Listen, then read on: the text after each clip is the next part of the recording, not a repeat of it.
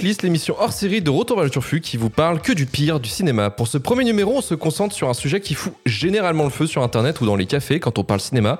Est-ce que tel film mérite son succès ou non?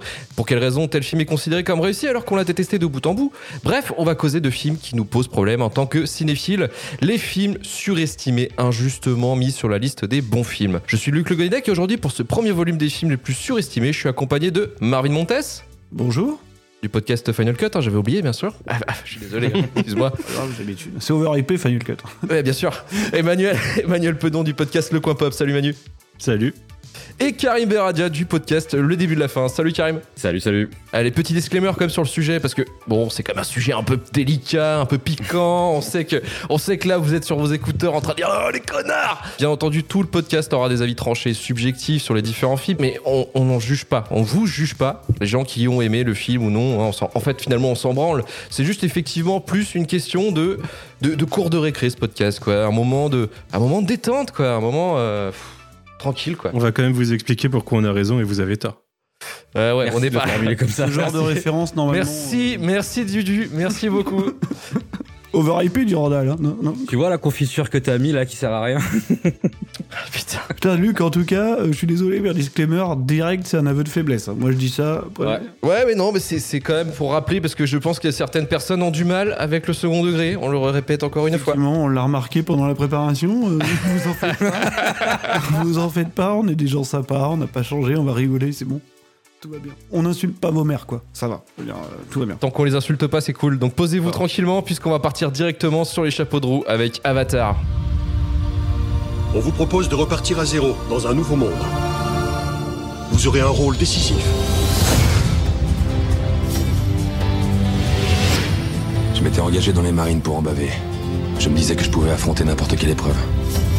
Tout ce que je cherchais depuis toujours, c'était une bonne raison de me battre. Mesdames et messieurs, vous n'êtes plus dans le Kansas. Vous êtes sur Pandora. Ces têtes que vous faites. Nous avons une population d'indigènes qu'on appelle les Navis. Ils sont très difficiles à tuer. C'est pour ça qu'on est là. Ce petit caillou gris vaut 20 millions de kilos. Il se trouve que leur village est planté sur le plus gros gisement et il faut qu'on les déplace. Avatar, sorti en 2009, écrit et réalisé par James Cameron, réalisateur émérite de Titanic, Terminator 1 et 2, True Lies ou encore Abyss. Avatar raconte l'histoire de Jake Sully, interprété par Sam Warrington, ancien marine paraplégique qui accepte de participer à un programme nommé Avatar, qui laisse la possibilité à un être humain de prendre la possession d'un corps. Il est envoyé alors sur Pandora, une planète géante gazeuse recouverte d'une jungle luxuriante et peuplée de petits hommes bleus nommés Navy, pour lequel Jake doit se faire passer pour les étudier et les exploiter, mais il va finalement s'attacher à cette tribu. Donc Avatar a été un film record et impressionnant pour sa sortie en 2009 puisqu'elle a introduit la 3D au cinéma dans une dimension ultra crédible. Il est l'un des premiers films à atteindre les 2 milliards de dollars au box-office et il a été acclamé par la critique et les spectateurs, mais il a été aussi conspué pour différentes raisons et c'est pourquoi Karim, tu nous as sélectionné Avatar dans les films les plus surestimés. Et excuse-moi, je, je pose juste mon bras comme ça, l'air de rien, Ouais. Et je t'écoute. Moi je te vois en cam et t'as l'air Vas-y, inquisiteur. montre-leur. J'avais une question, Karim. Comment c'est étant donné que tu t'es loupé sur le nom de Sam Worthington? Est-ce que tu veux tout refaire ou pas? Oh mais non, on va pas, on va Et pas tout refaire. Ça veut dire quoi, euh, s'intégrer finement à eux? À mon avis, euh, c'était pas le bon mot. hein. S'intégrer, j'ai dit s'intégrer finement. Ouais, finement, mais bon. Oui, c'est intégré Finement, techniquement. Ah, en vrai, quelque euh, part, je c'est fin comme approche, c'est fin. Ouais. Il y a une différence entre ce que lui a voulu faire et ce qu'on nous a montré. Parce que lui, je pense que le personnage et Worthington, ça lui va bien parce qu'il est vraiment très worst comme acteur. J'ai dit Warrington. pas. Bah moi j'entends. Worthington. Warrington. Ah, ok, Ok, bah écoutez, écoutez, vous savez quoi? Je l'enregistrerai, mais en post-prod. C'est déjà, le pire- c'est déjà le pire euh, podcast de branleur du monde. Quoi. Tu sais, on est en train de reprendre des gens sur les mots et tout. Ouais, Les podcasteurs les plus, les plus surestimés de 2021. mais grave. Mais c'est Non, pas sur ça. la conscience professionnelle, c'est très bien. Merci. Moi, c'était juste pour faire chier en vrai, mais. la démarche est clairement euh, acceptable. Quoi. Ouais, mais je pense qu'elle est dans l'idée de ce qu'on veut faire du podcast. Je pense que c'est un Oui, bon oui, point de départ. Merci. Manu. C'est-à-dire qu'on en a aucune idée. Ouais. Exactement. Euh, bah, Alors sinon, Avatar, euh, montre-leur. Euh, pourquoi j'ai pas aimé Avatar? Bah, Pourquoi tu es lancé Parce que c'est de la merde, voilà. Euh, Oh, non, j'ai pas aimé. Alors, j'arrête les conneries. Euh, j'ai pas aimé Avatar parce que Avatar, c'est vraiment, comme je disais tout à l'heure en off, euh, c'est le film qui m'a fait arrêter d'aller au cinéma pendant un moment, de me déplacer physiquement au cinéma. Euh, Avatar Avatar déjà contextuellement, euh, je le vois pendant ma vie étudiante. Alors ça a pas l'air comme ça, mais c'est une époque où j'allais au cinéma quatre fois par semaine. Je bouffais beaucoup de films. Euh, J'étais déjà un peu lassé des bouffer des prods euh, genre euh, à l'appel. Et Avatar, bah, j'avais envie parce qu'on me l'avait euh, très bien vendu. Et en vrai, sur le papier, Avatar, c'est vachement bien. Et deuxième truc aussi, c'est que ben moi, du James Cameron, c'est pas mon premier que j'en bouffe. Et j'en bouffe depuis que je suis gamin. J'ai fait du Terminator, je fais du Terminator 2, je fais du Abyss, enfin tout ça. Vous savez, moi j'ai connu, j'ai connu James Cameron avant qu'il soit cool. D'accord. En fait, c'est pas ça, c'est que dans tous les films que je viens de te filer, t'as tout Avatar, en fait, déjà. T'as toutes les scènes Oui, de vrai. Avatar, elles sont déjà dans les films que je t'ai filés. Donc quand tu vas au cinéma, que tu débourses 25 euros et tu tiens pour le voir en 3D, et la première 3D qui ne sert à rien, à part pour bien voir le logo RDA pendant les, euh, les petits trucs, euh, ce qui m'a fait beaucoup fait rire derrière. Bah bref, moi ça a été un, un mauvais moment, parce que ce film il a rien. Pour moi, ce film, bah, je vais quand même exorciser ce film. Il est très beau, il y a plein de choses, voilà. Mais ce film, il m'emmerdait parce que c'est un cahier des charges juste bien construit. Et ça m'emmerde. Il y a, par exemple, tu vois, il y a, genre, tu t'en remets déjà pas, j'ai rien dit de grave. Moi, je suis d'accord pour l'instant. hein. Ce film ne sert à rien. Heureusement qu'on est là pour relever le niveau parce que là, ça Bah, va je vais donner un, un exemple, par exemple, ce film qui me fait délirer, c'est que ce film, c'est que des archétypes euh, très bien faits, c'est que des visuels très bien faits, l'histoire est, est bien faite, mais ils se foutent de ta gueule à tel point que ils ont réussi à prendre un archétype, l'archétype de Michel Rodriguez, mais par elle-même, c'est-à-dire qu'ils prennent des acteurs pour se cosplayer eux-mêmes. Peut-elle faire autre chose Je sais pas. Bah, Non, mais plus réellement. triste, ils ont fait pareil avec Sigourney ouais. Weaver. Et ça, c'est très triste parce que prendre Peut-elle Sigourney faire autre chose Weaver Non, je déconne. qui se cosplay elle-même dans le rôle d'Aliens, mais en plus vieille et pas crédible, juste pour qu'elle soit au générique, bah moi je sais pas, ça ça marche pas. Et il y a, enfin le film, enfin pour moi le film il te baise à plein de fois à tel point que le film par exemple, il y a un moment il utilise vraiment un Deus ex machina, c'est vrai. Mais il te baise tellement le film que c'est vraiment un Deus ex machina. C'est-à-dire que techniquement dans le film c'est quelque part la déesse de la Terre qui va faire la même scène que dans Jurassic Park, mais euh, je pense que Cameron a voulu faire un fuck à Spielberg en lui disant moi je mets pas un T-Rex mais plein de dinosaures. Là, ce film, il est pour moi, il est, il est, je l'ai regardé, je me suis tapé deux heures et demie juste à arrêter de faire des recherches dessus sur les scènes qui visuellement claquent. Euh, la scène de l'envol, euh, euh, la première fois qu'il dompte sa bestiole, il y a plein de scènes comme ça qui sont magnifiques et qui, qui te scotchent, mais tous les trucs qui pourraient être intéressants sont bâclés. Genre, il y a une idée qui est ultra intéressante dans le film, qui est évoquée en 5 minutes. Genre, Sigourney Weaver cosplay d'elle-même va annoncer à tout le monde que Pandora c'est magnifique parce que en gros c'est comme s'il y avait déjà un espèce d'internet biologique. Cette idée elle est folle. Cette idée elle est folle. Elle pourrait être traitée, ça pourrait expliquer plein de trucs. On pourrait s'attarder là-dessus. Trois minutes dans le film. Et c'est pour ça que moi le film il m'emmerde parce que c'est il y a tout ce qu'il faut pour faire un bon élément mais c'est juste en mode comme si un lycéen t'avait fait un TPE parfait. Et ça revient parce que c'est un, un film avec cet impact là, 400 millions de budget, 2 milliards de recettes, je veux dire ça définit des codes. Bah ça m'emmerde parce qu'il a rien à dire. Je veux dire c'est il a c'est tu regardes un Disney, tu regardes Pocahontas, c'est la même chose. Donc que ce film fasse Le point référence Pocahontas. Ah, bien sûr, fallait y venir. Mais c'est, ça m'emmerde, en fait, voilà. voilà, ce film m'emmerde pour ça. Parce qu'en plus, il y a des moments qui marchent. Il y a des moments qui marchent très fort. Qui marchent vraiment très très fort. L'univers créé est magnifique. Les CGI, ils ont 11-12 ans. Franchement, ils pètent. Le film ne vieillira pas bien. Je, ça vieillira, vieillira bien. Il y a plein de trucs cool. Mais c'est vraiment gâché parce que ultra lisse, rien. Et je lui en veux même pas de pas être original parce que, en vrai, euh, c'est pas gênant, mais il y a que les archétypes fonctionnels. Des fois, c'est cool. Genre par exemple euh, le général là, euh, le méchant, le bad Mhm. guy avec euh, lui il est génial. Déjà parce que je veux je veux être le scénariste de ce gars-là parce que le mec il a fait que enchaîner des punchlines. Le mec ne fait pas une phrase sans faire une punchline, il y a pas un bring it on, let's go. C'est un Texan, c'est formidable. Il boit son café pendant des génocides, formidable. Mais non, c'est pas pour moi en fait, ça veut dire ça marche pas parce que c'est c'est plat. Voilà. Mais je comprends en vrai pourquoi le film est vachement aimé. Ok, donc euh, un film plat qui n'invente rien, qui a un TPE parfait. Ok, non mais Karim, non mais en vrai, ce que tu dis, c'est généralement euh, ce, que, ce que disent assez régulièrement les, les gens qui n'aiment pas le film. Manu, est-ce que tu, toi tu étais un peu plus d'accord avec, avec Karim Qu'est-ce que tu qu'est-ce que tu appuies et qu'est-ce que tu peux être au- au- en désaccord aussi euh, avec, euh, avec euh, le fait que Avatar soit surestimé ou non? Alors déjà, il faut savoir que je n'ai vu ce film pour la première fois qu'hier. Voilà. Après 11 Lui, il est ans, pas dans la hype, hein, clairement. presque 12 ans. Balèque, quoi. euh, parce qu'à l'époque, je, je voulais pas le voir parce que. Qu'est-ce qui s'est passé, Manu, pour que tu ne l'aies vu qu'hier? De la, de la jeunesse du film, en fait, ce que j'en voyais, euh, c'était que c'était une prouesse technique sans que ça raconte quelque chose que je n'avais pas déjà vu. Euh, ce qui était Pocahontas, tout à fait. Enfin, dès, le- dès le début, on savait que ça allait raconter ça, quoi. C'était annoncé, en fait, mais avec des beaux effets visuels. Et euh, moi, je suis pas forcément très intéressé par aller voir un film juste pour la prouesse technique. Euh, J'ai envie qu'on me raconte une histoire qui m'intéresse, quoi. Donc euh, pendant longtemps, bah, je l'ai pas regardé euh, parce que j'en avais, j'en voyais pas intérêt. Ce qu'on m'en avait dit me confortait dans l'idée, c'est-à-dire qu'il y avait des très belles images, euh, beaucoup que j'ai vu euh, dans les magasins multimédia, dans les présentations de télé pendant très longtemps, tu vois, pour nous montrer les belles télé 3D ou les, les beaux champs de profondeur, bah, enfin pas les belles profondeurs de champ. Et ben, on nous mettait des morceaux d'Avatar, euh, tu vois, dans- au, au Carrefour quand t'allais dans ton rayon multimédia. Donc euh, euh, ouais, la prouesse technique, je l'avais vu, même si je l'avais pas vu au cinéma. Et l'histoire, bah, j'étais conforté dans l'idée que ça m'intéressait pas. Après, bah, après plusieurs années, euh, j'en suis venu à me dire que c'était presque un exploit de pas l'avoir vu, donc euh, j'ai tenu un peu plus de 10 ans, je suis content. Mais j'ai craqué pour ce podcast. Jusqu'à ce que euh, le mec te dise, faut que tu vois Avatar. Merci Luc. Merci Luc. Manu, faut que tu Et, vois euh, Avatar, il y a Karim qui l'a choisi. Et ben figurez-vous que je pense que je l'ai plus apprécié que je l'aurais apprécié à l'époque. Parce que du coup, je savais vraiment à quoi m'attendre et puis le film a eu le temps de mourir. De mûrir.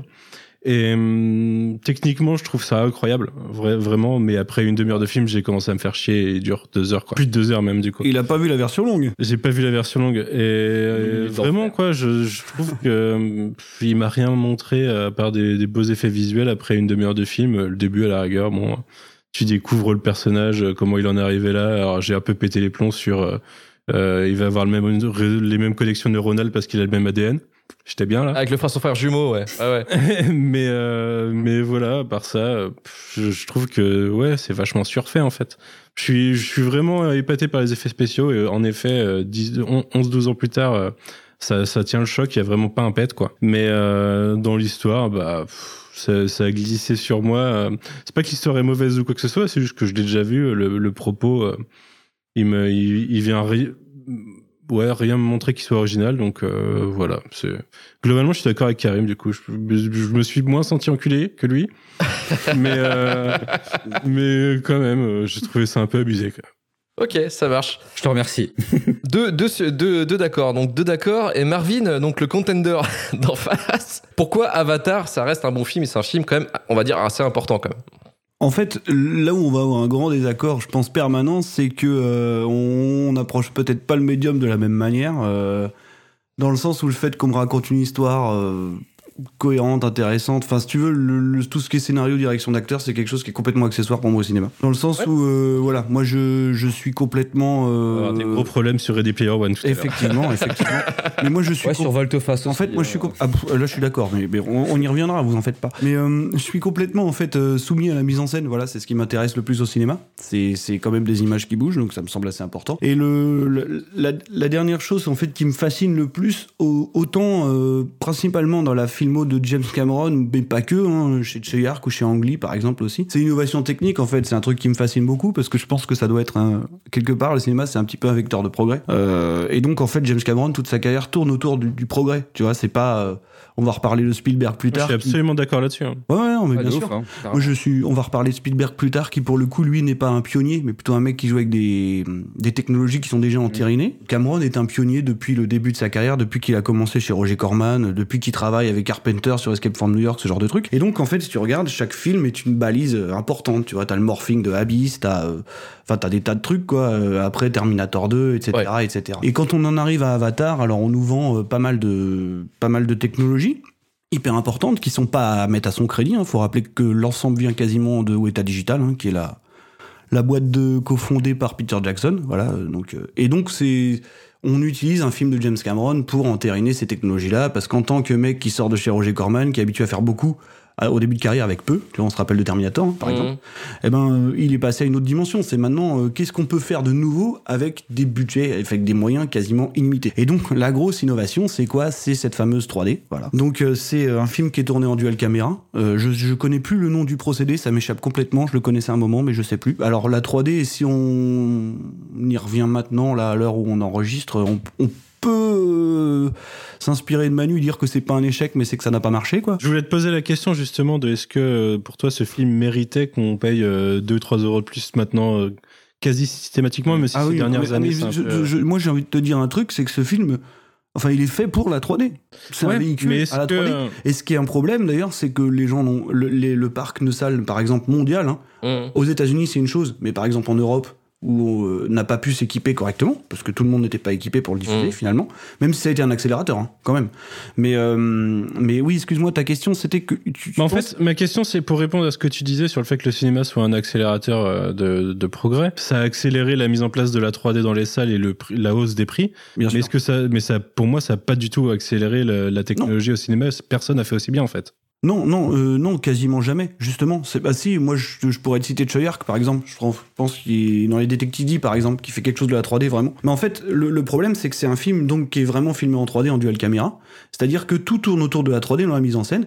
Donc la profondeur de champ est spécifiquement adaptée à une prise de vue 3D. Et en fait, toute la mise en scène, parce que la 3D, c'est pas ce qu'on en voit maintenant. C'est pas des jaillissements, c'est pas le futuroscope, tu vois.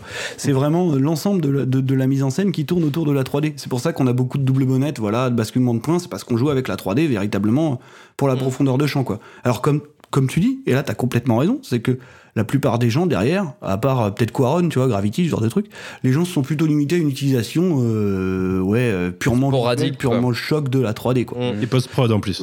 En plus, en post-prod, qui était parfois juste des conversions 2D, on s'est amusé à ressortir des trucs en 3D. Tu vois, même Cameron l'a fait avec Terminator 2, par exemple. hein. Même si la copie 3D est plutôt bien, c'est pas un film conçu pour la 3D, pour moi, ça n'a pas d'intérêt. Titanic aussi, il me semble, non Si je dis pas de conneries. Titanic 3D aussi, mais c'est pareil, c'est de la post-prod. Peut-être Ouais. de la post-prod hyper léchée, mais de la post-prod, quoi.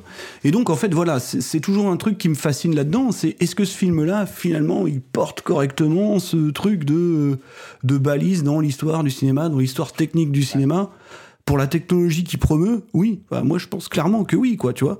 Et il n'y a pas que ça. C'est un des premiers films, euh, parce qu'on le cite rarement, on s'ar- on s'arrête à la 3D, c'est un des premiers films qui est quasiment intégralement tourné en prévisualisation, ce qui est un truc de ma boule, hein, quand même. Enfin, la prévisualisation, ça vient de Weta Digital aussi. C'est un truc qu'ils avaient dû traîner au moment du Seigneur des Anneaux.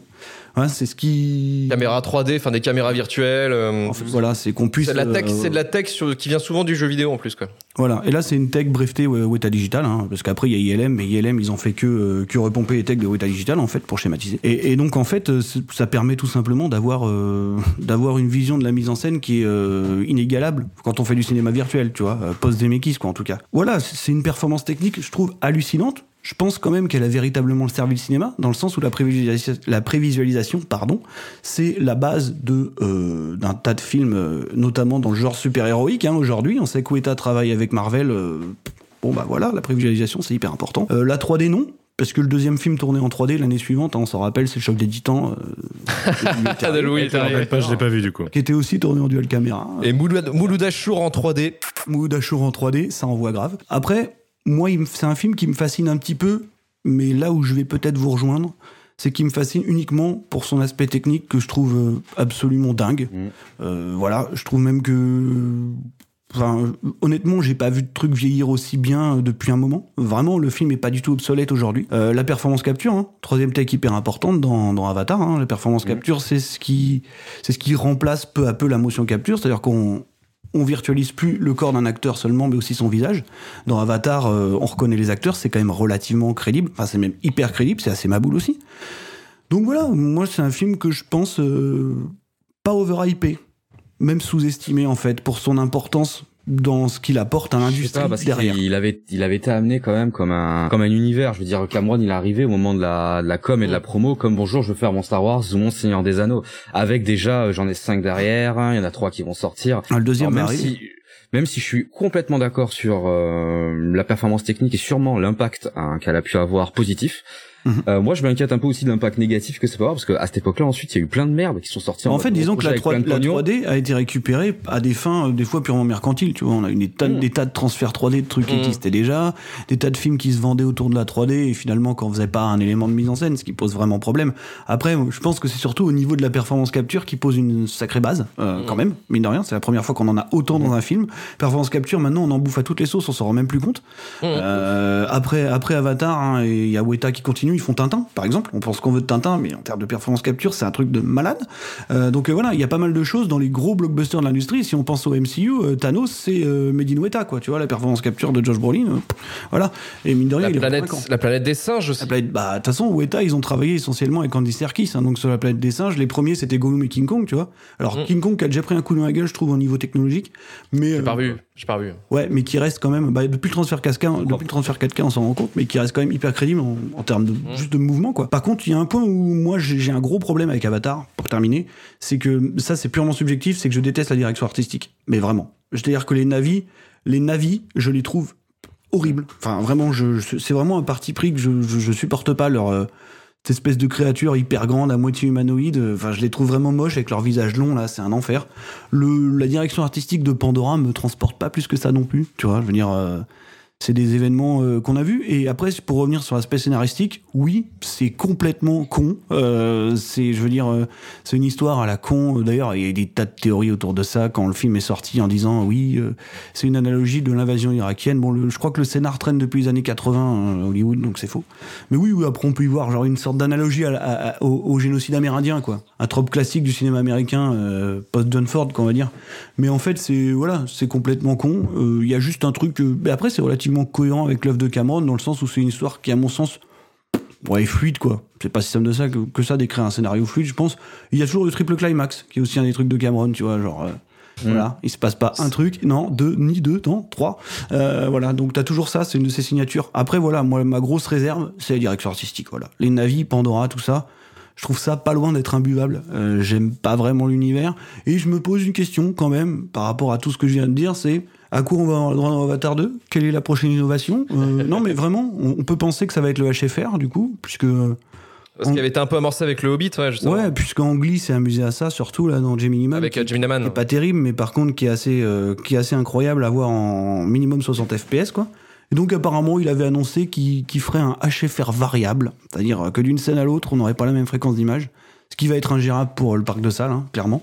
Donc, euh, donc voilà. Moi, je me pose juste une question. Je me dis que je pense que c'est un film important euh, de par son bagage technique, et je me demande si vraiment, en fait, il trouvera un aboutissement par la suite, quoi. On n'est pas prêt d'avoir la réponse manifestement. C'est- Cette question par rapport, euh, bon, c'est peut-être un peu lié à, à ce que va peut-être apporter Avatar 2 ou non, mais lâcher faire justement le high frame rate, euh, ce qui permet d'avoir de plus de, de- de- d'images par seconde en fait. On passe de 24 à 60 minimum, enfin 60 sur les Blu-ray 4K et 120 en salle, quoi. Mm. 120 en salle sur ouais sur Gemini Man par exemple c'était le cas Ouais. Euh, mais le, le piège Gemini Man justement ça a été ça c'était si, si tu le vois pas en 120 fps en fait t'as aucun intérêt de le regarder quoi Avant ça, tu avais eu le- La vie rêvée de Billy Lynn, qui était le film d'Angly Oui. précédent. Euh, en fait, trop de distribution par rapport à ça non le- plus en France bah, en fait, il est passé que dans des salles qui diffusent en 24p. Donc ça, et ça veut dire que euh, un film en HFR, si tu le vois en 24p, c'est imbuvable. C'est-à-dire que les cadrages sont pas les mêmes, effectivement. Ouais. Les mouvements de caméra sont pas les mêmes.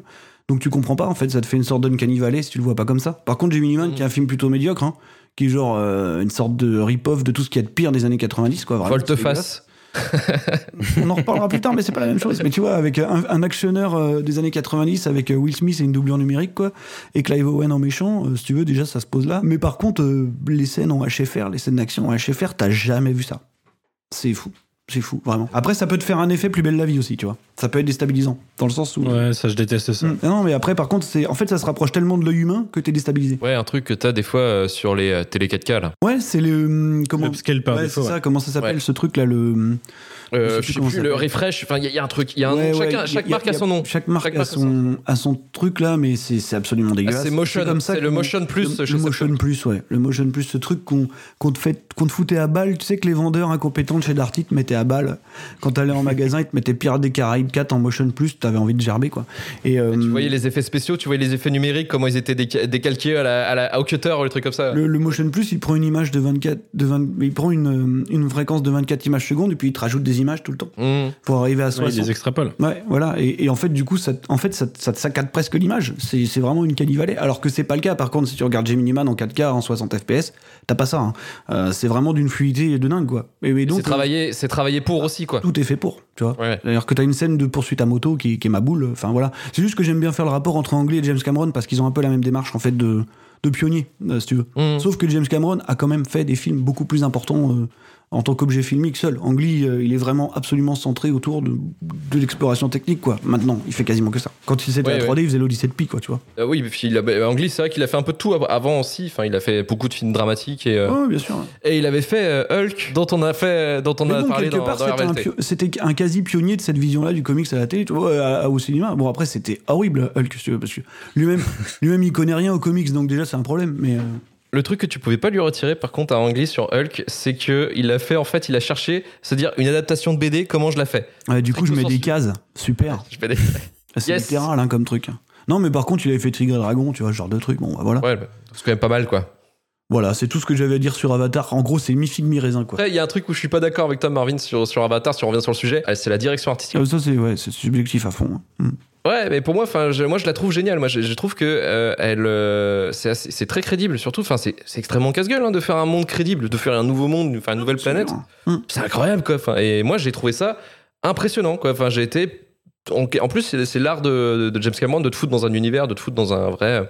Enfin, une vraie maîtrise du storytelling. C'est-à-dire que en deux, trois, trois mouvements, trois plans, euh, une action, tac tac, et c'est bon, t'es dans l'univers et ça marche incroyablement bien. Tous les codes fonctionnent et c'est, euh, je trouve que c'est un film qui, qui tient de bout en bout. Même si effectivement le scénario, oui, c'est un peu plat, c'est vraiment l'invasion des, Améri- des, euh, des Européens sur un territoire indien euh, et l'exploitation des ressources qui revient. Enfin bref, c'est c'est une histoire comme vieille comme le monde, hein, comme tu disais, Marvin. Mm. Mais ça fonctionne, hein, c'est simple. hein. Moi, j'ai rien contre comment on raconte quelque chose de simple, mais c'est vrai qu'effectivement après par dessus, t'as le côté histoire d'amour, exploration, bref.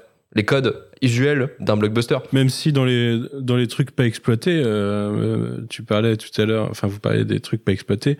euh, le côté euh, c'est la Terre qui envahit une planète et les gens savent qu'il y a des jeux, qu'il y a du monde dessus, mais personne n'en a rien à foutre qu'on Mm. Nique une population pour exploiter ses ressources. Ok, le message est facile, mais je, enfin je trouve que ça mériterait d'être expl- exploré un petit peu plus en fait. Et je pense que je pense qu'il a il a prévu de il a prévu de, de vraiment de développer l'univers dans les suites en fait parce que je crois qu'Avatar 2 est censé se dérouler sous l'eau.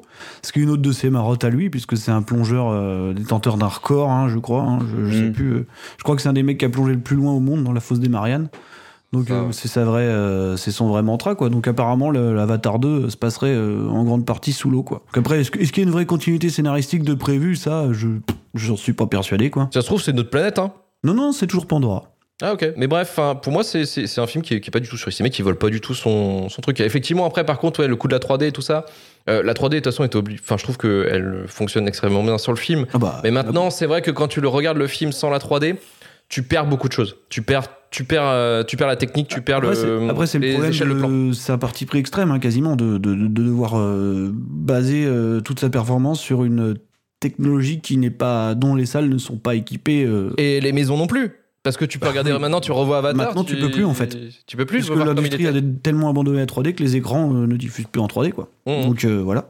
La 4K et la 3D, c'est quelque chose qui va pas ensemble, à part en salle. Alors qu'on a encore des trucs qui sont construits autour de la 3D, alors pas forcément euh, majoritairement en Occident, mais par exemple en, euh, du côté de la Chine et tout, ils, jouent, ils tournent beaucoup avec la 3D, quoi. Et c'est dommage que nous, quand les films arrivent ici, on les ait, on les ait pas, quoi. En 24 FPS. Non, mais Dé- gars. Détective D, tu vois, c'est un film, euh, Détective D 3, c'est un film qui est en 3D, 4K et euh, HFR. Bon, en France, euh, il a quand même été diffusé, je crois que The Jokers l'avait passé en 3D. Mais bon, tu, tu rates la moitié de l'expérience parce que, bah, parce que c'est pas fait pour ça, quoi. Parce qu'on n'est pas équipé de HFR aussi, quoi.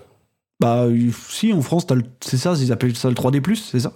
ça Ça avait marché pour Gemini Man, il l'avait fait en 3D, mais après, il a été diffusé dans 95% des salles en, En, en normal, quoi. ouais, en, en 4K, 2D, et puis bon, bah, du coup, le film a pas d'intérêt, quoi. On a fait beaucoup sur Avatar. On arrête tout de suite. Une demi-heure sur Avatar. Bah, pour faire euh, une heure et demie sur quatre films, on n'est pas dans le timing du coup. Ouais, par contre. ah, ouais, c'est vrai, merde. Ah, bah, ouais, on est Et mort. c'est parti pour le second film de notre liste, Le Dernier Train pour Busan.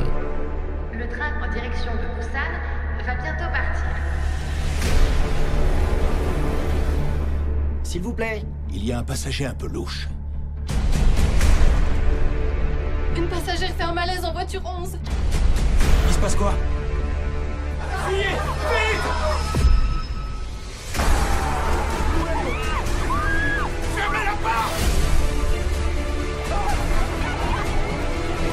Soigne, reste ici.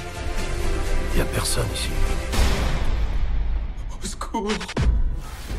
Dernier train pour Busan, sorti en 2016, écrit et réalisé par Yeon Sang-ho, réalisateur prolifique dans l'animation sud-coréenne. Yeon Sang-ho planche sur son premier film live, Dernier train pour Busan, un film de genre qui raconte l'histoire de Seok-woo, interprété par Gong-yo, qui va se retrouver bloqué dans un TGV en route vers Busan avec sa fille et un paquet de zombies prêts à les bouffer. Dernier train pour Busan fait partie d'une trilogie de films avec Seoul Station sorti en 2016 et Peninsula sorti en 2020. Deux films bien bien nazes dont Dernier train pour Busan ne déroge pas à la règle. Si j'ai choisi moi personnellement, parce que c'est moi qui ai choisi ce film, hein, Dernier train pour Busan, c'est avant tout un film dont je ne comprends absolument pas pourquoi en 2016 à Cannes surtout, il y a eu autant de succès. C'est un film de genre qui a été en fait diffusé euh, sur les séances de minuit en fait, et euh, les, plein de journalistes se sont retrouvés là-bas hein, finalement et et ils voyaient un film de genre sud-coréen quoi et je pense que c'est c'est c'est euh, c'est ça qui fait que ça l'a sauvé un petit peu quoi. C'est juste que waouh un film zombie waouh un film sud-coréen waouh mais c'est trop bien ça se passe dans un train. Et en fait il y a aucune scène de tension dans ce film. J'ai rien sorti pour la sécurité des personnages ce qui est vraiment un comble hein, pour un film de zombie hein, faut l'avouer. C'est surtout le personnage principal moi qui me pose problème parce qu'en début en fait il est caractérisé par, un,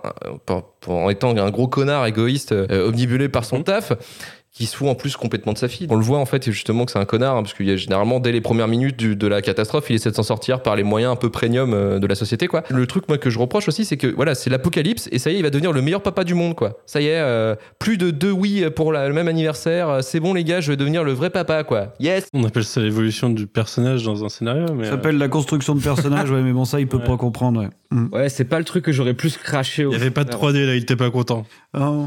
tu l'as vu en HFR, Luc, ou quoi? Ouais non, je l'ai vu en motion, en motion plus.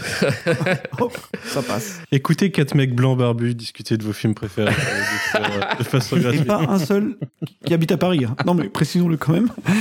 La fin est téléphonée en plus. Moi, je trouve que c'est un setup vraiment bah, ultra appuyé dès le début. Il y a hey Jean-Michel, occupe-toi mieux de ta fille euh, avant qu'elle devienne adulte. euh, et bim, en fait, tu vas mourir et ta fille, c'est ultra triste. Elle, te verra pas, euh, elle ne grandira pas avec toi, quoi. C'est, et c'est des flashbacks de merde. euh, Oh tiens, je m'en souviens quand euh, quand euh, je l'ai tenu dans mes bras et bon bah bref, je me suis fait mordre, je saute du train, bref, c'est en plus il y a des violons quoi, enfin c'est n'importe quoi, c'est vraiment euh, c'est vraiment c'est vraiment nul. C'est plein de trucs comme ça qui m'ont énervé mais en fait le film en fait, tu peux pas trop le bâcher parce que parce que la mise en scène, je trouve qu'elle est propre en fait. C'est un film qui est extrêmement bien soigné. Le découpage, il est vraiment réussi, je trouve. Mais, et encore heureusement de la part d'un mec qui fait de l'animation, sinon ce serait vraiment de la merde. L'énorme problème, c'est que c'est ultra convenu, quoi. C'est vraiment film de zombie.mp4. C'est, il y a pas une seule idée originale, je trouve. Ça se passe dans un train, mais, ouais, mais Dans un TGV, monsieur. Dans un vrai TGV. Ouais, mais dans un TGV, mais tu, tu remplaces les zombies par des Indiens, euh, voilà, c'est, ces trucs-là, on l'a fait il y a plus de 100 ans, quoi. Enfin, Avatar 3. voilà, bah, c'est Par des Indiens, d'ailleurs? Je comprends pas. Et non, mais c'est vraiment stage, ça fait stagecoach, quoi. Ça fait, euh, ça fait C'est John pas des Indiens qu'on mettait dans les trains, mais bon. non, mais je- Alors, tu, tu, eh, tu prends derrière train pour Busan en 38, en 39 Oui, oui, c'est sûr. Euh, Après, il y a, il y a des trucs cool. Moi, je trouve que les personnages sont un peu fifous. Là, j'aime bien moi la petite vieille euh, réac, euh, euh, les jeunes sportifs. Un peu euh, un peu con le, le cum aussi bah, le- oui malheureusement il va partir assez vite mais le cum balèze là qui colle les droites aux zombies Bien sûr, Madong. Seok, meilleur acteur de, un des meilleurs Ah, acteurs coréens. il, est, il est génial euh, Ouais, c'est un tueur. Il défonce ce mec. Ah, il est monstrueux. Il défonce. Meilleur personnage du film. dans le groupe de personnages, on n'évite pas, ouf. on n'évite pas bien sûr euh, Jean Connard de droite qui pense qu'à lui et à sa gueule, hein, parce qu'il va Il a enfermer. raison à ça, il a Évidemment, raison à ça, évidemment. cher ami. Ah, mais je veux survivre. Lui, ils l'ont poussé trop loin. Ah oui, à fond, à fond. À fond. Il y a des raisons historiques, les amis. C'est pour ça Ah, ah bah. Est-ce qu'il y a un boss final euh, des bureaucrates qui a empêché les gens de survivre Sûrement, je sais pas, je suis pas calé. Genre la guerre de Corée, si ça se trouve, il y avait un des bureaucrates là qui devait faire ça. Parce que le, Non. le bureaucrate, euh, bureaucrate boss final, je l'avais vu que dans Metal Gear Rising. Ah oui, c'est vrai, c'est vrai. Est-ce que c'est pas un clin d'œil finalement? Ah, bah, surtout que si t'es si Metal Gear et Rising, franchement, c'est chaud, quoi. Ah oui, voilà. En plus, ouais, allez. J'aime bien, c'était bien bourrin, bien débile.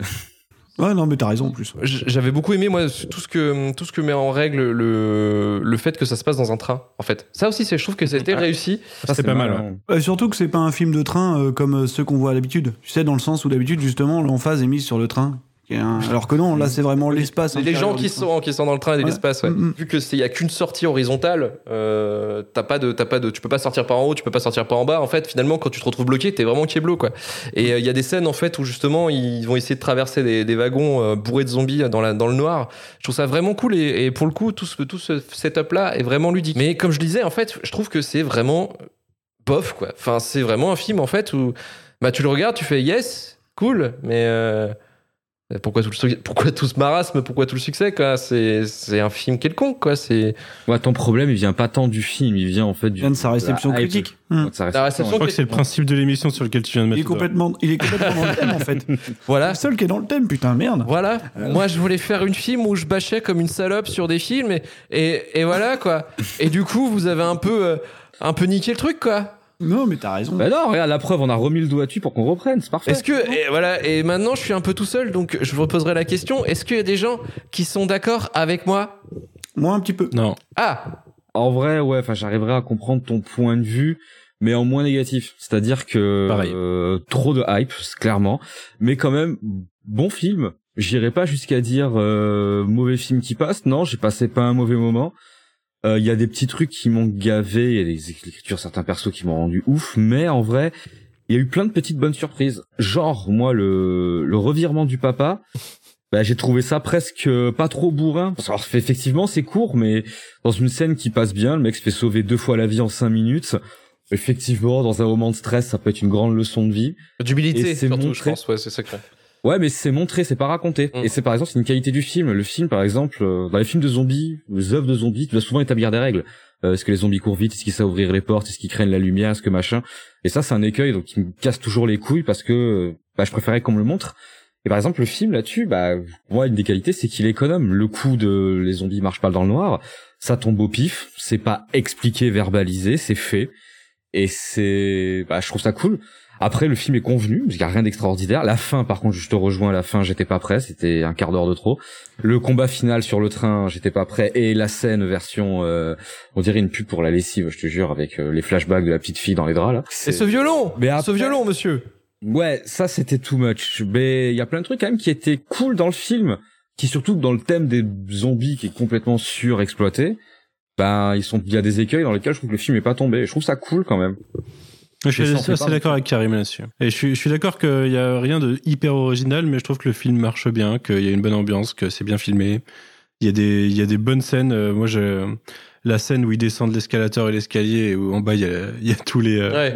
il y a tous les militaires et que du coup bah ils remontent l'escalator euh, en mode, euh, tu sais que ça va mal finir pour la moitié d'entre eux quoi. Je trouve que c'est, je trouve, je trouve qu'il y a des scènes de tension quand même un peu, même si, euh, enfin clairement il y a pas de jumpscare, il y a rien qui, euh, il y a rien d'angoissant dans le film euh, vraiment. Et oui, il file tout droit en fait, tu sais globalement euh, ce qui va se passer, mais il le fait bien. Mais ouais, je suis, assez- je suis assez d'accord. Il est pas exceptionnel, euh, il fait, il fait les choses bien. Et s'il a un petit plus quand même, je trouve, c'est vu que il a cet aspect que je maîtrise pas du tout, mais coréen, que ça soit dans les décors, euh, dans la façon dont les gens se comportent, tout simplement, tu vois, je veux dire. Euh, ça, ça donne un truc que je trouve cool quand t'es pas habitué. Euh, je pense que c'est peut-être pas partie des arguments de la surhype, mais en vrai, je peux comprendre que ça marche un peu. Tu vois, c'est euh, ce côté justement culturel différent des codes américains ou quoi que ce soit, et ça donne un côté, je sais pas, euh, plus rangé, plus clean. Je trouve efficace quand même, changeant. Moi, j'ai peut-être, Exotique. j'ai peut-être finalement une explication à son succès. C'est que je pense que le train dont se déroule l'action, c'est un TGV. Effectivement, c'est un vrai TGV. Puisque en Corée, en Corée, la France leur a vendu les TGV. Donc finalement, je pense que c'est ça que la critique a apprécié. ce qui, quoi. quelque part, ce qui, quelque part est très con parce qu'on se dit que putain, il y a bien un Français qui aurait pu avoir euh, l'idée d'un film de genre comme ça et non, même pas. Ah, c'est la loose, ouais, effectivement. Dernier, tra- dernier train pour Brest. Dernier train pour Brest, putain, ça aura envoyé. Il y a pas un remake américain qui est en train d'être fait là Si, mais Si, ça n'a pas de sens, mais on. Mais après, euh, moi je Ça suis. sera un hyperloop. Merde. Non, mais euh, déjà en France, le train il serait pas arrivé, tu vois. Donc euh, c'est réglé quoi. On pas parti. Ouais, on peut partir, ouais. Genre, euh, dans le train, on peut tous survivre, qu'est-ce qu'on fait? Moi, je dis non, pourquoi? Euh, bah, bah, Bienvenue à Montparnasse, monsieur. Monsieur est arrêté. Déjà, t'es dans un TER, donc le temps d'arriver à Busan, si tu veux, c'est 4 semaines quoi. Donc, euh, Je suis en train de prendre un manche parce que j'avais pas bien validé mon ticket, désolé. Après, moi, je dirais que euh, je suis quasiment, euh, en fait, d'accord avec Luc sur un truc, c'est que ce qui s'est passé à Cannes en 2016, c'est que vraiment, c'était fou. Hein. Enfin, je sais pas si vous vous rappelez, mais Ah ouais il y a un espèce d'emballement en autour fait. qui est, euh, je crois que j'ai jamais vu ça, quoi. Euh, T'avais l'impression que c'était la révolution, et je pense juste que ces mecs-là, ils ont découvert le cinéma, euh, enfin, un cinéma euh, sud-coréen 16 ans après qu'il ait explosé. Ce qui est quand même dommage pour des professionnels, rappelons-le quand même.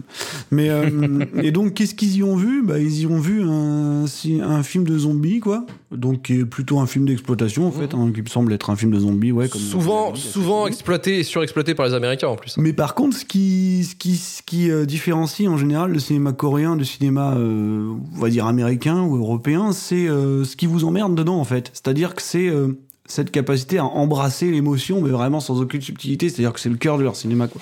C'est, euh, tu vois, quand tu penses à un truc, euh, je sais pas, tout connement à JSA ou Memories of Murder, c'est des films qui, même quand ils racontent le truc le plus tragique, le plus noir du monde, sont toujours empreints d'une espèce de naïveté, mais voilà, tu sais, qui, qui est presque issu du film pour enfants, quoi. Et ça, en fait, c'est complètement lié à, à leur, euh, à leur culture, en fait, parce que la plus grande influence du cinéma coréen, de toute façon, c'est pas compliqué, c'est le cinéma américain. C'est dû à leur présence sur le territoire et au fait que le cinéma américain est très très présent chez eux. La deuxième chose qui reste vraiment ancrée en eux, c'est leur culture euh, d'Asie, en fait. C'est le, les valeurs un peu de camaraderie, du, de l'idéal communiste, quoi. Et donc, en fait, c'est un truc qu'on retrouve souvent chez eux, c'est une espèce de, ouais, de camaraderie, comme on avait à Hong Kong, en Chine, machin. Les mecs, finalement, ils sont tous potes, tu sais, c'est presque homo-érotique, parfois, on le dit souvent là-dessus, quoi. non, mais sans déconner, hein. Vraiment, quoi. C'est c'est considéré parfois comme crypto-gay, tu vois, le genre de truc. Et il y a toujours ça, et je pense que c'est ça qui a un peu chamboulé la critique, dans le sens où ils avaient jamais vu ça, quoi. En plus, tu sortais de, pas mal d'exploitations zombiesques. euh, on va dire euh, post-Romero, tu vois, Euh, c'est-à-dire le zombie politique, mais pas très subtil, quoi. Et donc là, le fait de voir un film qui était com- complètement son potentiel émotionnel, sans trop se poser de questions, en étant complètement naïf par instant, bah je pense que ça leur a retourné le cerveau, quoi. Au point où le film, en fait, qui est finalement, comme tu disais, un espèce de truc d'exploitation, alors que moi je trouve pas trop mal réussi. En plus, c'est important de parler du fait que le le réalisateur soit un mec qui vienne de l'animation, parce que du coup ça joue pas mal, dans le sens où il y a un truc qui marche bien dans le film, c'est que t'as pas une masse de zombies, euh, une masse qui avance sans réfléchir à la World War Z, quoi. C'est-à-dire que vraiment ils sont euh, protéiformes, euh, souvent on les caractérise d'ailleurs, hein. t'as un zombie, tu vois, on se pose sur un zombie qui perd un bras, continue à courir et tout, ils ont tous une espèce d'identité, tu vois, ils bougent vraiment euh, différemment, ils sont caractérisés, quoi. En fait, à part ça, bah en fait ça porte quasiment préjudice à sa suite aujourd'hui tu vois parce qu'on entend parler de Peninsula on dit oh c'est un film de merde après Busan mon dieu qu'est-ce que c'est que cette horreur Euh, alors qu'en fait c'est une suite logique quoi. Tu sais c'est un truc d'exploitation euh, il a fait un film de train à la Runaway Train avant et là il fait une sorte de post-apo euh, Left un peu, 4 Dead. euh, un, un peu nuke euh, ouais euh, post-nuke Mad Max un peu tu vois Mhm. et ce qui est intéressant par contre dans Peninsula, c'est que euh, cette démarche justement de mec qui vient de l'animation, bah il va jusqu'au bout dans Peninsula, tu vois. On dit ouais, c'est un film avec des CGI tout pourris. En fait, c'est juste un film hybride quoi, entre un film live et un film d'animation quoi. Et du coup, il va jusqu'au bout. Bah, après, je suis d'accord, on pour finir pour répondre à la question. Euh, oui, je pense que je pense que c'est un film overhypé quoi. Dans, dans le sens où pour moi c'est un film de zombies un peu politique parce que c'est quasiment obligatoire maintenant de, faire du zombie politique et ça l'est depuis Romero, tu vois. Euh, mais après ça va plus loin que ça. Et juste pour répondre à votre question de, du mec euh, du trader là, tu sais qui est euh, genre, euh, Jean-Michel Connard. surmis en avant en fait c'est tout simplement parce que parce que la Corée comme beaucoup de pays d'Asie ils ont subi le l'arrivée ultra violente du, capitalisme en fait euh, après la chute du communisme dans leur dans leur pays quoi. Et donc je pense juste que c'est comme ça qu'ils représentent. C'est-à-dire que euh, la base du film de zombies c'est euh, c'est en fait une critique du capitalisme toute bête quoi. Au-delà des masses informes la métaphore ça veut dire qu'est-ce qui reste à l'humain capitaliste quand quand il est complètement délesté de ses richesses quoi. Et voilà c'est pour ça qu'on insiste à fond sur ce personnage justement du du nouveau coréen quoi. C'est le nouveau coréen le mec qui est complètement empreint de la culture occidentale quoi Karim, vas-y. Si j'extrapole encore plus loin, ça voudrait dire que quand il prend l'appel à la fin et que Kim lui fait, bah, en gros, on est un peu responsable de ça, parce Mmh, qu'on a sauvé les miches à biotech, ça serait du genre un peu Vlan, euh, le capitaine. ouais Et en gros, voilà. Mais clairement, en fait, tout- toute l'arrivée, du- toute la surviolence du capitalisme, pas que dans, pas pas qu'en Corée, hein, dans, dans l'Asie en général, hein, de toute façon, euh, ben en fait, c'est un truc qu'on retrouve à chaque fois, quoi. Vraiment, enfin, c'est arrivé de manière tellement violente, tellement rapide, ça a pris tellement de place, même dans des trucs complètement cons comme euh, Shaolin Soccer de Stephen Shaw, tu vois. euh, en fait, euh, le fond du propos, c'est euh, la société occidentale nous a transformés, il faut qu'on revienne à nos valeurs, euh, on va dire, euh, antiques, quoi. Et en fait, c'est juste ça. Mmh. Mais bon, euh, voilà, pour terminer là-dessus, même si c'est peut-être de la surbranlette, j'en sais rien, mais euh, ce que je veux dire, c'est que c'est un film de zombies qui me semble convenu, mais effectivement, enfin, on en a fait un- une montagne euh, qui était absolument pas méritée, et aujourd'hui, je trouve que ça, ça suite à un traitement, du coup, qu'elle mérite pas, quoi. Hein. Qui est peut-être euh, qui est peut-être un peu trop violente par rapport en fait à ce qui est aux attentes quoi. Bah ouais, on t'a dit que Busan c'était un chef-d'œuvre absolu, ce qui est pas vraiment le cas. Du coup, aujourd'hui, tu t'attends à la suite d'un chef-d'œuvre absolu. En fait, non, t'as un autre film d'exploitation, quoi. Voilà. Qui est, qui est, qui est mauvais mais qui est pas extrêmement nul pas quoi. forcément mauvais. Je trouve que c'est un truc qui a une démarche et qui la euh, respecte. Après, euh, bon, c'est pas. Enfin, je veux dire, tu vois, des post-nuke, on en a vu à l'appel. Hein. Comme des films de zombies, on en a vu à l'appel. Voilà, on n'est pas soufflé. Hein. C'était le dernier train pour Busan et on va passer maintenant euh, volte-face.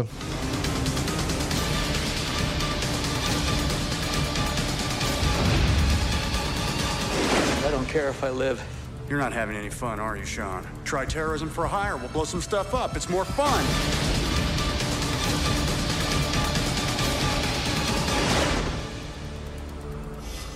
Plan B. Let's just kill each other.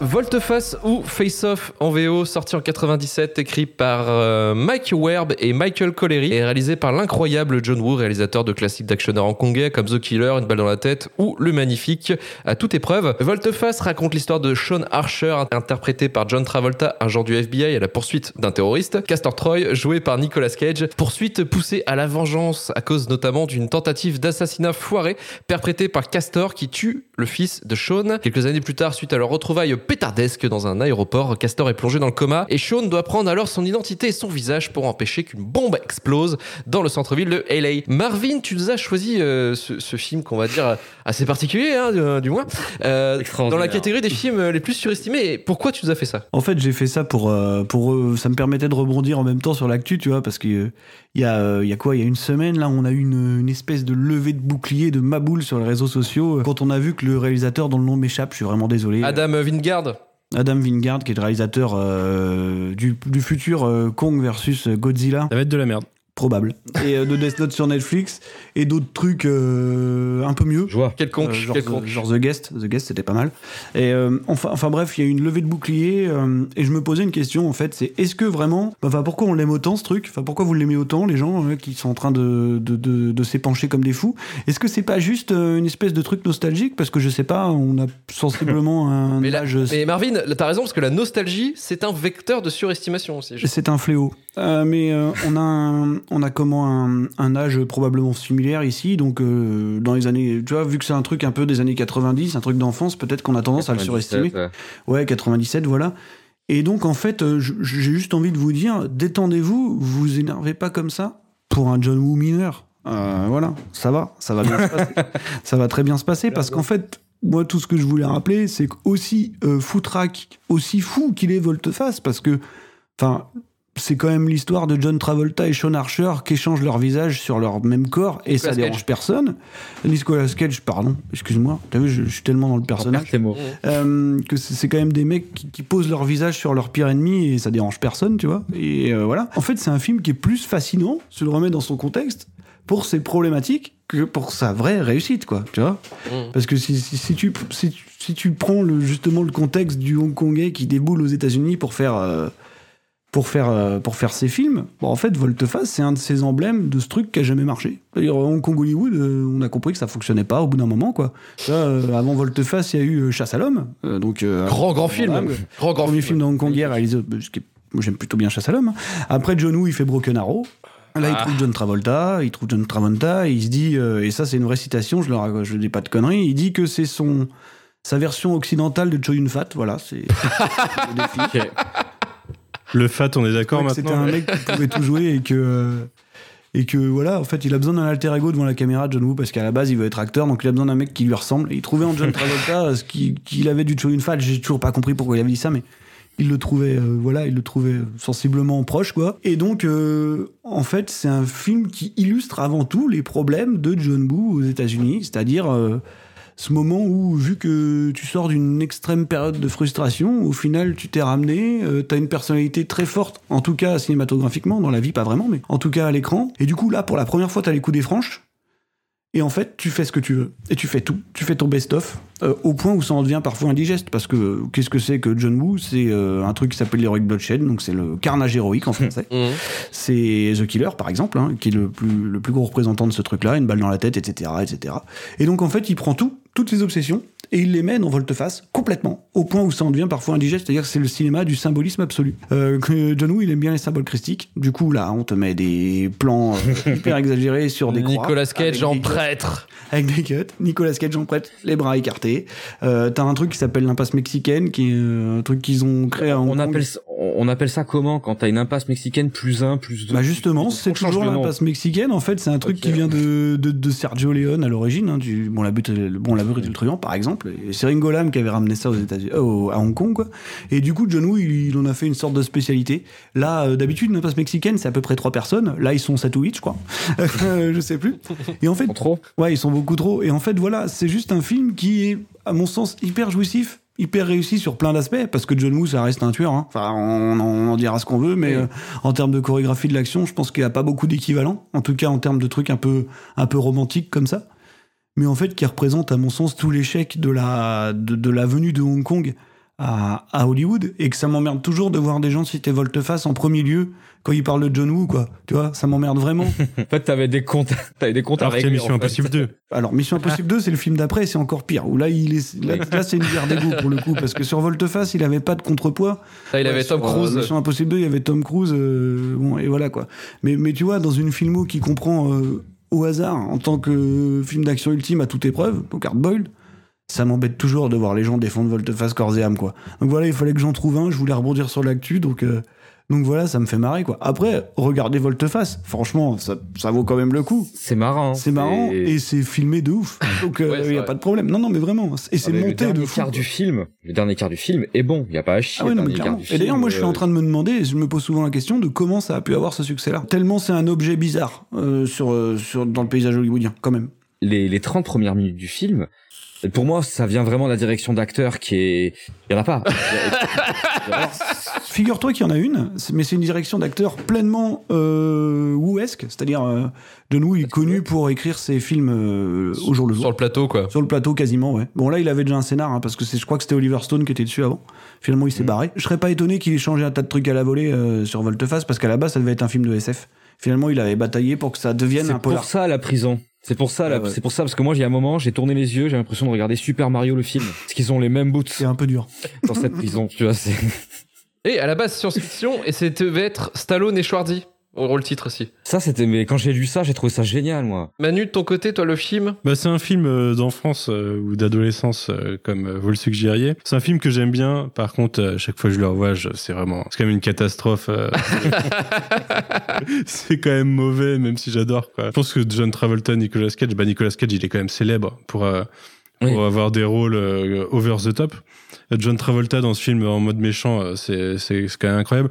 Le, à chaque fois quand il fait le, le, tu sais, le- son truc de main sur le visage de sa fille, je trouve ça hyper malaisant là. Ah, mais- Mais- justement, justement, je vais rebondir sur ce que tu dis, parce que tu sais ce qui est encore plus euh, génial et frappant dans ce film, et encore plus, je vais dire, c'est c'est mon bonbon, c'est John Travolta qui imite le jeu de Nicolas Cage. Oui, bah oui. Et oui. Et c'est C'est ça, c'est nul, hein. total. c'est ça qui est génial, quoi. C'est ça qui est incroyable. Mais ce film me fait beaucoup marrer pour ça. Et puis les répliques, genre le, le- j'adore sucer des abricots, euh, euh, des trucs comme ça. Euh, oh mon dieu. Parce que je l'ai la revu en VF aussi, c'est pas, mais c'est juste pas possible. C'est, Ah c'est ouais, juste ah, pas moi, je le trouve mieux en VF. hein. Ah, peut-être, euh, peut-être, mais c'est. Pour rire, quitte à rire. Euh, je disais ouais ouais mais bon le, en plus le enfin le concept même de d'enlever le visage pour le poser sur quelqu'un d'autre et que ça, ça marche euh, tout bien tu passes un coup de laser et ça referme tout et puis après t'effaces les cicatrices au laser c'est quand même génial enfin je veux dire on est vraiment dans un dans un En film comic book des années 1997. 90 Il le refait dans Mission Impossible 2 quasiment. hein. Il reprend les masques, c'est pareil quoi.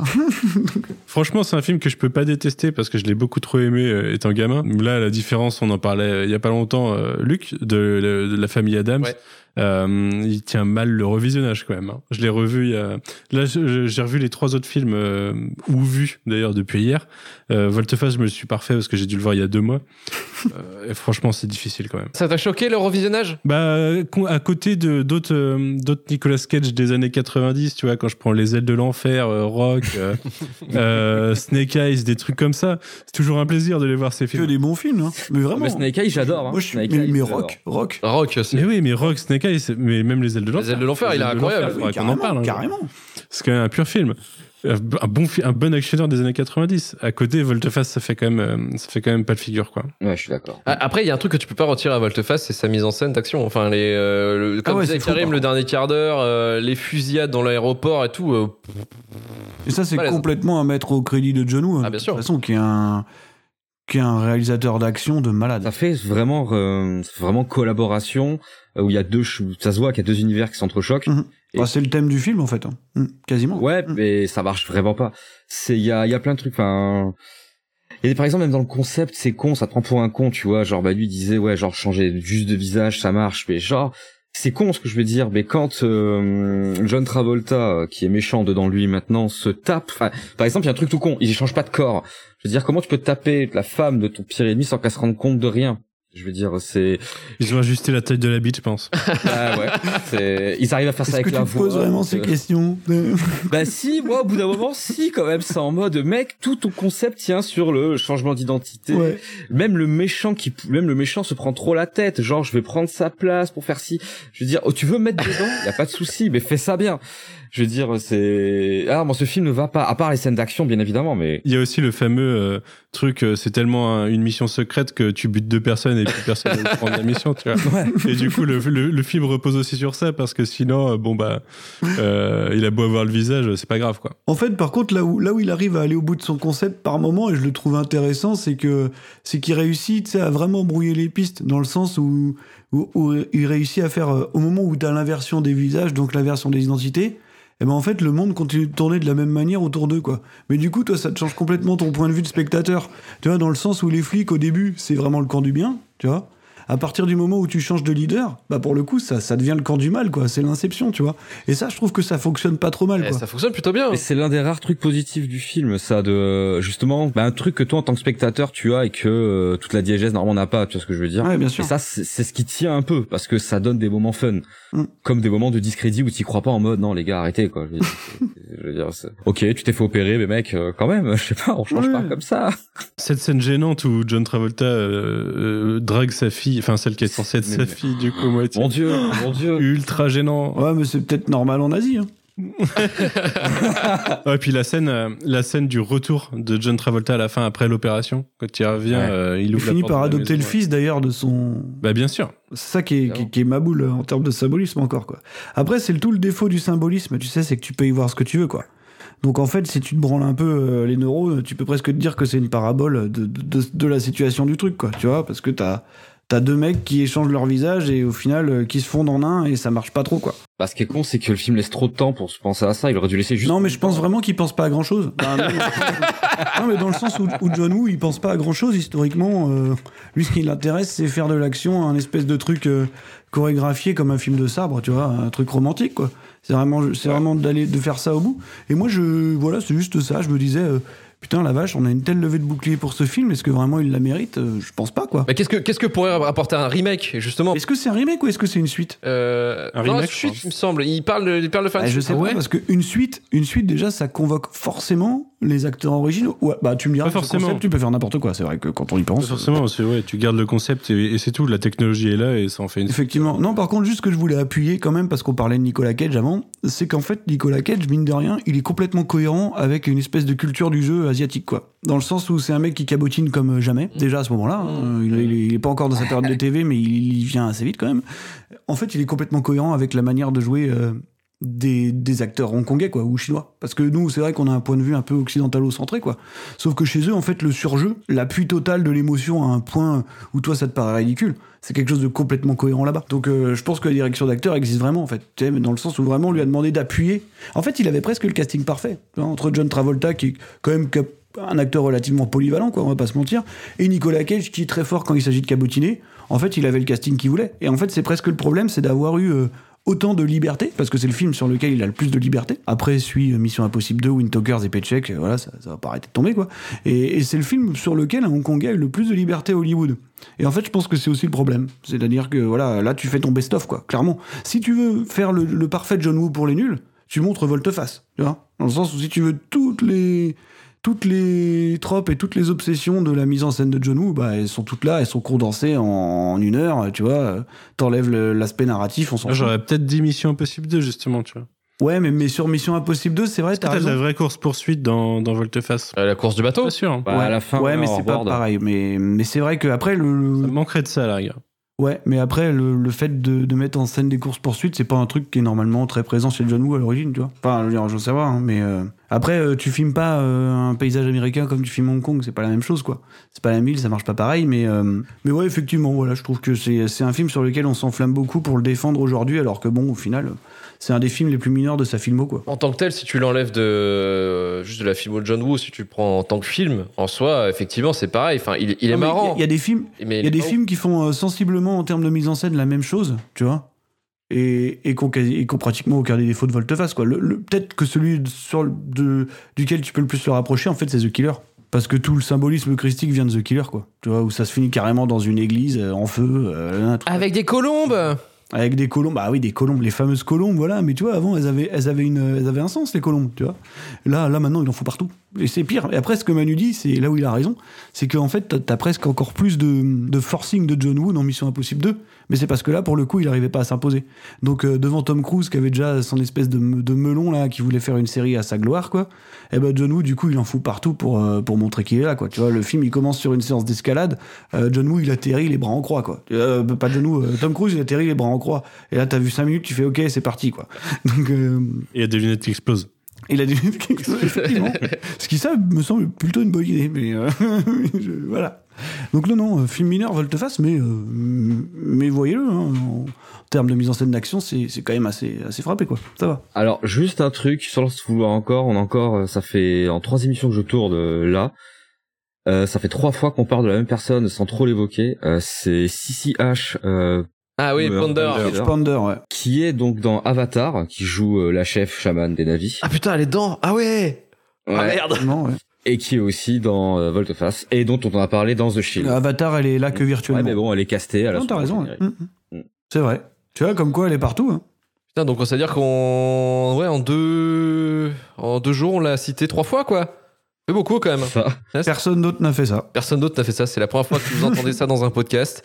Euh, Notez-le bien. Allez, c'est parti pour le dernier film de notre liste, Ready Player One. Je m'appelle Wade Watts. Mon père a choisi ce nom parce qu'il faisait penser à l'alter ego d'un super-héros, comme Peter Parker ou Bruce Banner. Mais il est mort quand j'étais petit. Ma mère aussi. Et j'ai atterri ici. Je reste assis là, dans cet endroit minuscule. Il n'y a nulle part où aller. Nulle part. Sauf l'oasis.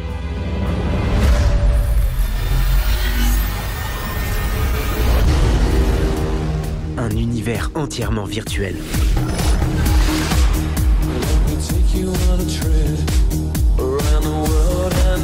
Les gens vont dans l'oasis pour pouvoir faire ce qu'ils veulent. Mais ils y restent pour pouvoir être ce qu'ils veulent.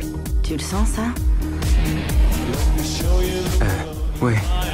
C'est le seul endroit où j'ai l'impression d'être Donc quelqu'un. Ready Player One, sorti en 2018, réalisé par Steven Spielberg et écrit par Zach Penn et Ernest Klein, adapté de son propre livre Player One, sorti en 2011. Ready Player One nous fait participer à une formidable chasse au trésor dans un univers virtuel nommé le Oasis, dont notre héros Wade, interprété par Ty Sheridan, va se lancer à corps et âme avec ses amis qui vont devoir récupérer des easter eggs afin de devenir les rois du monde. Alors Manu, c'est toi qui nous as choisi le- ce film dans la catégorie des films les plus surestimés. J'ai envie de te dire, euh, je, je pose la question pourquoi, mais je le sais aussi parce que je, je, je, je pense qu'on va être d'accord sur ce C'est de point-là. la merde ou pas Pas loin.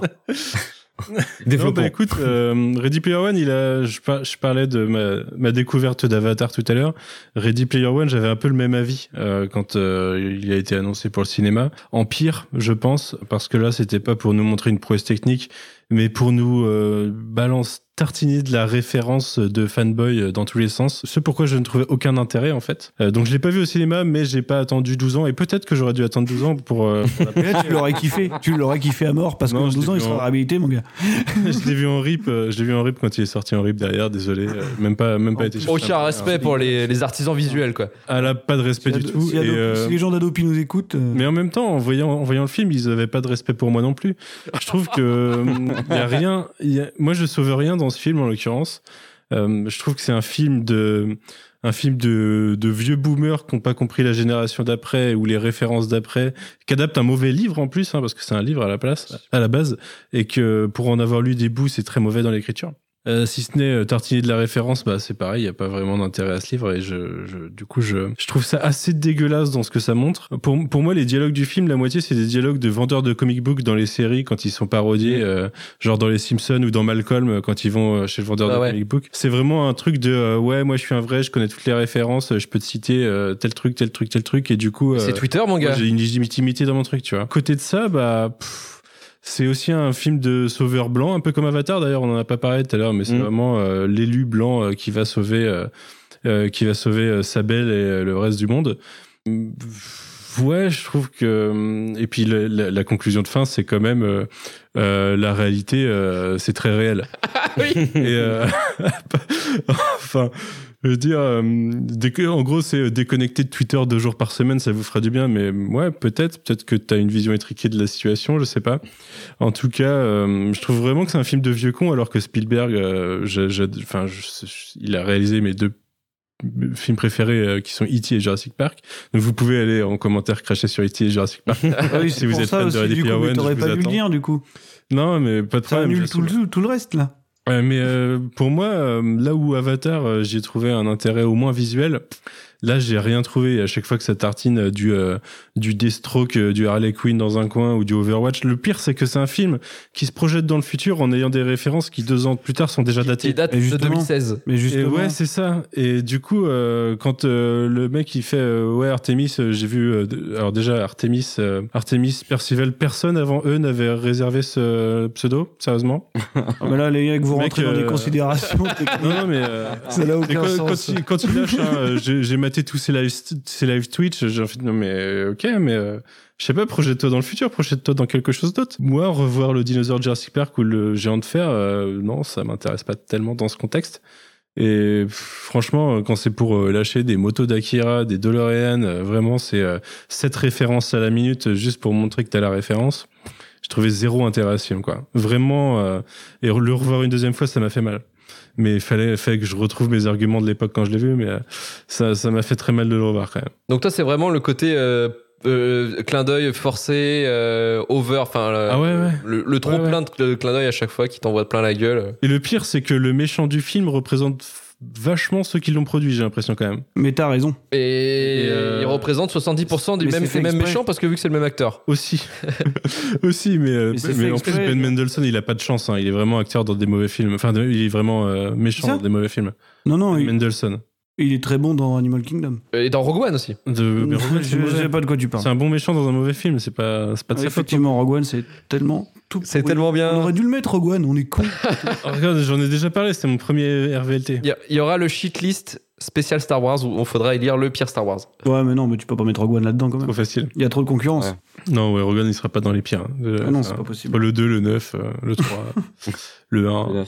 Bref, Mais voilà, voilà, c'est pour moi c'est vraiment de la merde. ok. Et euh, Putain, mais c'est. j'ai écouté, j'ai écouté des, des, des gens en parler euh, en bien, des gens euh, essayer de m'expliquer le truc, et à chaque fois, ce que je ressors de tous ces arguments, c'est que vraiment des personnes que j'apprécie pas, du coup. je, serais je serais pas capable d'être ami avec eux, je pense. Ok, bah ce soir, ça va mal se passer. Euh, Il vient de poser une barrière. non, non, moi j'ai pas de problème avec les gens qui sont pas d'accord avec moi, fort heureusement. Sinon j'aurais une vie de merde. Non mais vas-y, euh, convainc-moi. Non, mais je Attends, attends, attends, convaincre, hein, attends. c'est pas mon travail. hein. D'abord, d'abord le boulot. Karim, euh, Karim, t'es dans quel côté toi? Euh, bah en fait, je vais, euh, je vais pas mal paraphraser Manu. Euh, à savoir, en fait, euh, moi, Ready Player One, je l'ai fui et je l'ai fui jusqu'à euh, bah, pour ce qu'on fait là. C'est un film que je comptais pas voir parce que, en fait, j'étais frileux quant à ce qu'on allait, ce qu'on allait, me- enfin, me proposer en bande annonce, quand je suivais ainsi de suite. Je suis pas allé le voir au ciné et les gens qui m'en ont parlé et qui ont aimé, bah, ils m'ont décrit les raisons que moi j'aime pas déjà. Je veux dire en mode ouais mais ça fait trop de clins d'œil, trop de références, machin. Et puis- la moto d'Akira toujours avec bah en fait c'était toujours pareil j'avais qu'une seule question et c'était en mode est-ce que ça a l'air con c'est pas faire le péteux mais est-ce que genre les clins d'œil sont pertinents? Ou est-ce que c'est juste qu'on t'a éjaculé de la C'est ça, on la t'a éjaculé la référence. et euh, donc on m'avait clairement fait comprendre que oui c'est pas que c'est impertinent mais c'est déjà cool. Ok bon laisse tomber. Et donc je l'ai vu et ben je suis resté sur mon avis en fait. C'est je veux dire pour moi c'est c'est fun hein. Je peux pas dire que c'est pas fun mais c'est non, et puis je me sens un peu vexé, bon, un petit peu, tu vois, je veux dire, c'est qu'en plus on te, on va te creuser jusqu'à la fin ou le plus proche, c'est l'Atari 2600. Enfin, on va vraiment creuser jusqu'à la fanbase des gens qui ont le plus de culture pour te faire kiffer. Euh, et peut-être que l'intention était bonne à la base, mais j'ai trouvé ça mal fait. J'ai l'impression, enfin, ça fait très Mhm. supermarché en fait. Et les supermarchés, des fois, c'est cool, c'est bien fait. Tête de gondole, elles sont cool, y a pas de souci. Mais moi, ça m'emmerde un peu. Et ça m'emmerde en plus surtout que c'est que c'est quand t'es considéré autour de toi comme un geek. J'aime pas l'expression, mais quand On va dire, t'as vu ça, t'as dû kiffer, c'est ça Ouais, c'est ça. Et tant Je l'ai pis, eu. je suis pas censé avoir d'esprit critique. Il faut vraiment mépriser cette expression. Ouais, mais je suis d'accord. Mais Ton tonton à Noël qui a trouvé ça cool et qui te dit ouais t'as dû kiffer, euh, c'est pas l'air de retour vers le futur et tout. Non, non, non. Ouais, mais de- ça devient une obligation. Et puis genre, je devais de toute façon, que ce film est sorti, que je le veuille ou pas, j'avais un rôle à jouer, soit pour l'aimer, soit le détester. Déjà rien que cette place-là m'a vénère, parce que vu que le film, on savait que s'adressait à moi, il fallait que j'en ai un avis dessus, tu vois. Donc ça fait beaucoup de choses qui déjà m'ont mis dans des conditions pour pas avoir envie de voir le film.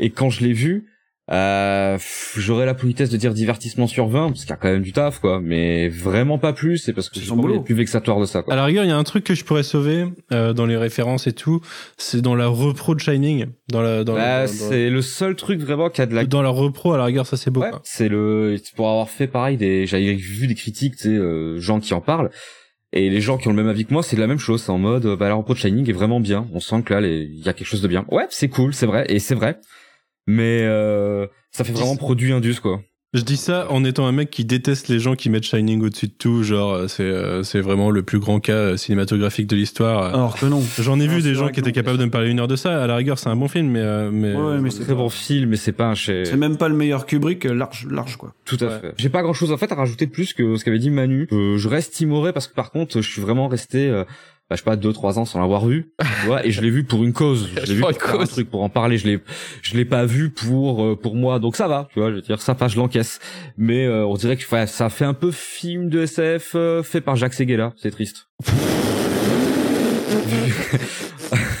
Oh là, c'est sorti de loin ça. Oh, c'est sorti Voilà. de loin. Euh, elle arrivait d'où celle-là Putain, on n'était pas prêts. Personne n'était prêt. Merde. je finirai Non, là-dessus bah non, bah, je, moi, non, bah, je- qu'est-ce que je dise, moi?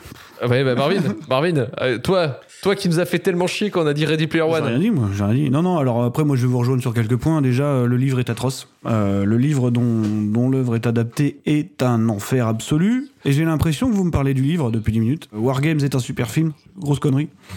Voilà. War Games est un super film. La, la scène de Shining, en fait, c'est War Games dans le livre. Ah merde Complètement bête. Ah Bah ouais, ouais, déjà. Alors donc moi, Ready Player One, qu'est-ce que je peux dire sur Ready Player One? Euh, Dans la décennie 2010, c'est un de mes films favoris en termes de divertissement, euh, voilà, familial, on va dire. Et donc je vais vous expliquer pourquoi. Je vais pas chercher à vous convaincre, j'en ai rien à branler. Euh, non mais c'est vrai, je veux dire, je suis pas un VRP. très bien Je suis pas un... le mec refuse Non. de prosélytisme Non, non, non, non, parce que, parce que, non, parce que je, je suis complètement, euh, je suis complètement d'accord avec le fait que vous n'aimiez pas quelque chose, encore heureux, donc on a le droit de le faire. Voilà, moi j'aime beaucoup le film, déjà, alors peut-être qu'il y a un certain fanboyisme de Spielberg qui s'exprime ici, ce qui est pas, ce, qui est, ce que je veux bien concéder.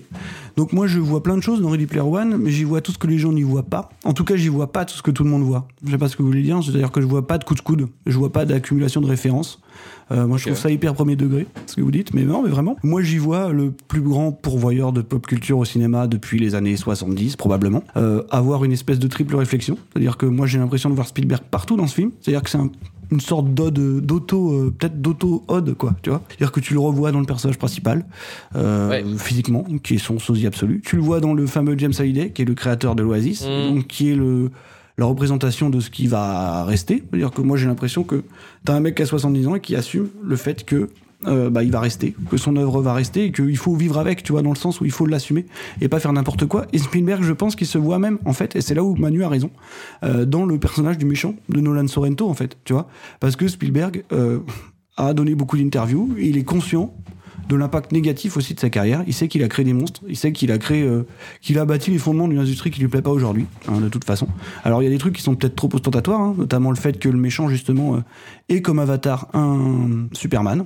Euh, au moment où le film sortait, Spielberg était en train de prévenir la la mort du film de super-héros dans les 10-15 ans à venir. Donc euh, voilà, admettons. Mais en fait, non, moi j'y vois vraiment un mec qui a une réflexion assez poussée sur lui-même, qui est complètement conscient de son empreinte et de ce qu'il va laisser ou pas, des conneries qu'il a faites, euh, et qui continuera certainement de faire de toute façon. Pour revenir euh, à ce qu'on en disait, des fameuses euh, références qui sont déjà datées, oui, je pense.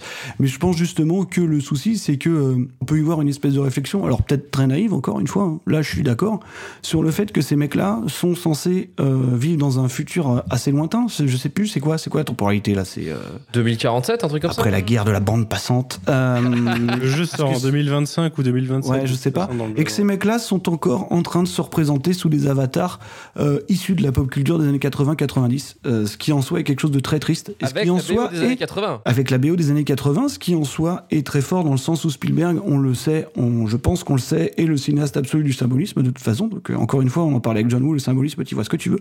Mais pour moi, c'est ça. C'est euh, c'est des mecs qui, dans le futur, sont toujours cachés derrière des avatars des années 80-90, au moment où on a une espèce de revival dégueulasse qui s'amorçait déjà, avec Stranger Things et ce genre de d'aberration. Mmh. Euh, tu vois Donc euh, moi en fait j'y vois plutôt ça, j'y vois pas un coup de coude. Alors moi je suis d'accord sur un truc, il y a des moments où Spielberg il s'auto-congratule, ça peut poser un problème. Exemple, hein, la moto de Kaneda from Akira, euh, parce que on parlait de James Cameron tout à l'heure, il te dit pas ça comme j'ai entendu des bêtises. Tu vois j'ai entendu des bêtises du genre oui il y a que les références asiatiques qui sont même droppées, déjà c'est faux. Et euh, en plus de ça il te dit pas ça parce qu'il prend le public pour un con, hein. c'est juste parce que Steven Spielberg, aux côtés de James Cameron dont on parlait tout à l'heure, c'est un des plus grands euh, promoteurs de l'animation asiatique aux États-Unis. Donc euh, voilà, il te colle une référence comme ça parce qu'il veut te rappeler que c'est lui, voilà. Harvey Weinstein aussi, hein, c'est lui qui distribuait les Miyazaki. Hein. Merci. ouais, mais il remontait les trucs de manière dégueulasse parfois, donc ça compte pas trop quoi. Et il a beaucoup, beaucoup monté de trucs de manière dégueulasse. Ouais, c'est vrai. Personne aussi. Donc Shaolin Soccer, voilà, je rattrape le truc un peu comme je peux. Et, et en fait, l'aboutissement de cette espèce de sincérité là, c'est la scène pour laquelle on en revient toujours, c'est la fameuse scène de Shining, quoi. Mais qui est pas juste, comme je l'ai entendu à droite à gauche, un délire ou un espèce d'emprunt. C'est parce que quand on connaît la relation entre Kubrick et Spielberg, euh, bah en fait, c'est un truc qui a beaucoup de sens. Le fait qu'il arrive avec ces personnages euh, complètement inadaptés, euh, qui sont des personnages Spielbergiens, quoi qu'on en dise, pour arriver dans, dans le film de bah, dans le film de- d'un d'un de ses d'un de ses collaborateurs les plus chers, tu vois, le mec dont il a fini le film, quoi. Euh, Euh, C'était IA, ouais. Artificial Intelligence. Et, euh, et pour terminer, enfin quand même, euh, truc. euh, et c'est là où on en reviendra à un autre grand désaccord. hein. Moi, le cinéma, pour moi, c'est avant tout de la mise en scène et de la et de l'innovation technique. Et ben en fait, je trouve que le film est monstrueux là-dessus, quoi. Quoi qu'on en dise. Ah bah, à côté d'Avatar, je le trouve passable à mort, moi. Non, moi je trouve pas. Enfin après, euh, c'est pas. Si, c'est- si, si, il est quand même, il est quand même vieux. Il a déjà vieilli. Moi, je pense pas. euh, Je Ready pense que la poursuite du début, elle vieillira pas. Elle vieillira jamais. En termes de lisibilité, la lisibilité, c'est important dans le cinéma d'action. Celle-là, Ah oui, non, mais la lisibilité de la course, ce soit sur le plan où il joue la course ou qu'il soit en mode développeur, là, quand il passe en arrière et on y voit en dessous la map, ouais, c'est cool. Mais voilà, c'est. Dans 30 ans, ça lui donnera pas un côté Tron, parce qu'il est tellement ancré quelque part, tu vois. c'est pas grave ça. Ah, c'est une vraie question. Bah, en fait, moi, je le trouve pas ancré dans, dans son époque, en fait. euh, pas tant que ça, quoi. Bah, je trouve que cette mélasse euh, de la mélasse du film où on te met des cultures, enfin des références actuelles et euh, le gros revival. Il y a assez peu de 80, références 90. actuelles, en fait. Hein. Ou alors, Ah, euh, les références euh, actuelles, elles sont peut-être contractuelles, si tu veux. Mais je pense que le cœur du propos n'est pas dans les références actuelles, justement. C'est le fait que, euh, que, que tu des références, oui, des années 80-90, dans un truc qui est censé se passer dans le, dans le futur, tu vois. Et pour moi, symboliquement, ça, c'est extrêmement fort, quoi. Dans le sens où ces conneries-là, on n'en sort pas. Et peut-être qu'il faudrait commencer à être sélectif et arrêter de se planquer derrière cette espèce de nostalgie dégueulasse, quoi. Tu vois, c'est vraiment comme ça que je vois le truc. Et moi qui suis vraiment un mec qui déteste au plus profond de mon être la nostalgie, vraiment, je supporte pas. Ça me, ça me hérisse les poils quand des gens sont uniquement capables de te citer des films des années 80 euh, parce que c'est leur enfance et leur adolescence, si tu veux. Euh, ça vraiment, ça me fout la gerbe. Et en fait, pour moi, le film racontait complètement. euh, au fait, le film embrassait mon point de vue, quoi. Enfin, moi, je l'ai vécu comme ça. Donc, euh, donc voilà. Et, et après, moi, je le trouve assez impressionnant en termes de mise en scène. Certes, moins impressionnant qu'Avatar. hein, Là, je vous rejoins. Je pense que c'est vraiment euh, pas un marqueur technique, mais encore une fois, euh, Steven Spielberg n'est pas euh, historiquement un, un, Un technicien, un mec quoi. qui, si, bah alors. Il utilise des technologies qui sont déjà entérinées, qui sont déjà éprouvées. Mais c'est pas un pionnier, donc euh, il te marquera pas euh, la rétine comme le fait James Cameron, quoi, par exemple. Mais moi, je trouve le film hyper maîtrisé en termes de mise en scène, euh, hyper maîtrisé en termes de bah, performance capture, encore une fois, prévisualisation, prévisualisation. La scène de Shining, quand même, elle est assez troublante quand, quand on la voit, tu vois. T'as vraiment l'impression que, que, que, que c'est réel, ça l'est pas. Donc euh, voilà, il y a, il y a beaucoup de choses que j'aime dans ce film, et en fait, je le revois régulièrement, et plus je le revois, plus je l'aime. Donc, donc voilà. beau, ça. Donc, donc Ah, voilà. c'est beau. Voilà. Moi, il y a quand même le côté, on, on y revient juste sur le côté effet visuel, tout ça. Je pense qu'en fait, non, j'ai réfléchi, c'est que ça risque pas de vieillir parce que vu que le jeu, enfin, vu que le, le monde virtuel se passe bah, dans un monde virtuel, en fait, techniquement. En fait, ce qui peut vieillir, et ce qui est à mon sens volontaire, c'est le fait que la, la photo du, du monde réel est dégueulasse et fait un peu carton-pâte, ce qui à mon sens c'est quelque chose de tout à fait réfléchi. Euh, parce que tu veux t'amuser à brouiller la, la frontière en fait. On est beaucoup plus à l'aise, c'est beaucoup plus confortable dans l'oasis que dans le monde réel. Ce qui est un truc complètement euh, un, un peu con, si tu veux, dans l'idée. Enfin, je veux dire, c'est pas une réflexion très poussée. Mais au moins, elle a le sens d'être euh, bien illustrée visuellement. Enfin, en tout cas, ça fonctionne, quoi. Mais après, moi, là où j'ai un, j'ai un énorme problème avec le jeu, c'est que c'est. Enfin, le film, pardon. Putain, j'ai dit une connerie. Mais le, le Mhm. truc, c'est que, effectivement, C'est un bon c'est. Mais c'est un bon lapsus parce que je trouve que le, le film est un jeu, en gros. Enfin, c'est c'est ça qui me saoule un peu dans ce film, c'est que, en fait, c'est un putain de jeu de piste. Bien sûr. Enfin, il est construit comme un, il est construit comme un jeu. Oui. Mais il y a que deux qui peut trouver. Euh, ouais, voilà. mais Enfin, bref. Néo guidé par Trinity, mais Trinity est quand même pas l'héroïne. je trouve que c'est l'anti-cinéma par excellence parce qu'en fait, concrètement, tu, tu suis. euh, enfin, là, c'est vraiment sur le premier degré, hein, on est d'accord. C'est vraiment que sur le premier degré. Mais Mhm. c'est- c'est juste chiant à suivre, quoi. Après, effectivement, moi, j'avais du mal à, à comprendre, et t'as mis le doigt dessus, euh, Marvin, justement, parce que ça fait euh, quatre fois que je le vois. Et ça fait quatre fois que je me pose la question est-ce que je dois prendre ça au premier degré, au second degré Est-ce que je dois faire une certaine lecture Et tu m'as mis une clé, c'est qu'effectivement, en fait, le film se divise en trois périodes de Spielberg. Mais en toute fait. la carrière de Voilà. Spielberg, tu peux pas la prendre au second degré. Non, mais ça, je Ça, sais. C'est la base, c'est le socle de sa filmo, c'est le symbolisme. Oui, Quelque Non, part. mais euh, ça, ça j'avais capté. Mais mais le problème, mais ça, la limite, la limite de cette démarche, et ça, je pense qu'il en est complètement conscient, c'est que le symbolisme, encore une fois, il y a des théoriciens du cinéma qui en ont parlé pendant des heures, tu y vois ce que tu veux. C'est aussi le souci. Tu peux le prendre comme un divertissement avec plein de, plein de clins d'œil, euh, plein de références euh, gavantes, et peut-être que ça va te faire chier. Et ça, je peux le comprendre. Moi, après, je le vois pas comme ça, tu vois. C'était pour ça qu'il y a eu quand même une, un certain, enfin, il y a eu le certain Ah, mais succès moi, du je fait du comprends. premier degré. En fait, je peux comprendre le rejet euh, de, de certaines personnes, peut-être, tu vois. Et moi, je vais En pas plus, aller- le film essaye de nous faire croire qu'Olivia Cook est moche. Ça fait du mal. Ah oui. C'est- non, mais ça, par contre, c'est extrêmement maladroit. Je- je- je- je- Il y a des choses que je m'explique pas là-dedans. hein. C'est loin d'être un film parfait. Mais à, à côté, moi, je peux comprendre le rejet, si tu veux. Et j'aurais pas la prétention de te dire euh, qu'il faut avoir des clés pour comprendre ou je ne sais quoi. Parce qu'en fait, euh, peut-être que c'est pas ça du tout. hein. Tu vois, peut-être que je me plante complètement. Mais en tout cas, c'est ce que moi, j'en retiens. Ouais, mais c'est ce qu'on te demande. Voilà, ouais, ouais, peut-être. Est-ce que le rejet finalement, c'est pas, euh, c'est pas lié au premier degré Ah, justement tu veux dire, il se moque, il se moque de moi, il se moque de ma culture, il se moque de mon, de mon, euh, de, de ma vie rétrograde? Peut-être, Un peu. Peut-être. Ouais, il y a ça. peut-être. Il y a ça. Mais moi, ça me parle du coup, parce que, parce que moi, je pense pareil. mais, mais je comprends que si tu si t'es quelqu'un qui te complaît dans des années 80 que t'as pas vécu, peut-être. Peut-être pour ça aussi qu'il a euh, peut-être un levé de bouclier aussi de la part de certaines personnes, qui, est peut-être un peu compréhens- Ouais, incompréhensible. mais après, moi, ce qui me dérange un peu là-dedans, c'est que le, le, le- le- au-delà de l'aspect euh, peut-être un peu réac qui peut lui être parfois euh, donné, mais pas que sur ce film-là, ça date pas d'hier. hein. Mais euh, c'est c'est que la critique majeure que j'ai vue, c'est c'est que de la référence gavée jusqu'au bout, et puis il y a que ça. J'ai du mal à imaginer Steven Spielberg euh, faire un film basé sur des références euh, maladroites. Mais euh, bon, voilà. Non, c'est juste que je trouve aussi le message premier degré, euh, qui est la conclusion du film, un peu débile, tu vois. Un Elle peu, niaise. euh, un peu Elle est à côté de la plaque par rapport à la compréhension de. À la même de la complexité même des relations virtuelles. Littéralement, quatre mecs qui sont en train de faire des podcasts en s'étant rencontrés sur le net, tu vois. Hum, non, mais c'est clair. C'est clair. Non, mais je suis complètement d'accord avec toi. Moi, je trouve, c'est pareil. En fait, la, la, la, la, la conclusion, je la trouve, euh, en fait, d'une espèce de, je la trouve euh, tiède, quoi. Tu vois? Genre, euh, pas loin d'être bête, quoi. Je suis d'accord avec toi. En tout cas, d'une naïveté. Il y aurait pas ça, peut-être que je le trouverais moins con, le film, tu vois. Peut-être que mon avis est biaisé par ça. Moi, je le trouve d'une. En fait, je la trouve surtout d'une naïveté euh, confondante, quoi. Tu vois, genre, voilà, sortez de chez vous, arrêtez de. de, de- Bon, oui, d'accord, ok. Admettons. Mais en fait, c'est pas ça qui m'intéresse, voilà, tu vois. Donc, euh, moi, je suis. Après, on est complètement subjectif, hein, c'est normal, la critique objective n'existe pas. Donc, euh, je pense qu'on y voit. Moi, c'est tout le cœur du film qui m'intéresse, c'est le propos sur lui-même qui m'intéresse, véritablement. Et euh, c'est la, la première fois où je pense qu'il montre un peu ce qu'il pense de son propre héritage de manière littérale, quoi. Avec euh, ce qu'il a pu apporter, avec ce- et, et il s'autocongratule encore une fois, parce que qu'est-ce qu'il montre comme références qui sont propres à son univers? En fait, c'est que les mecs qu'il a adoubés. C'est que les mecs euh, dont il a fait ce qu'ils sont. Tu vois, par exemple, oui, euh, une DeLorean, parce que Zemeckis, euh, le géant de fer, parce que Zemeckis, il est tartiné dedans, un retour vers le futur. euh. le géant de fer parce que Brad Bird, tu vois. Euh, les répliques de Terminator parce que euh, parce que James Cameron. Voilà, c'est des mecs qu'il a adoubés pendant sa vie. hein. Donc euh, voilà. Et Stanley Kubrick avec euh, Stanley. Kubrick, euh, Pour le coup, c'est plus Kubrick qui l'a adoubé que, que Spielberg. Donc euh, c'est un petit peu la démarche inversée pour le coup, puisque euh, l'histoire veut que Spielberg euh, était un immense fan de Kubrick et qu'il a un petit peu euh, réalisé son fantasme en, terminant le, film de, du maître, quoi.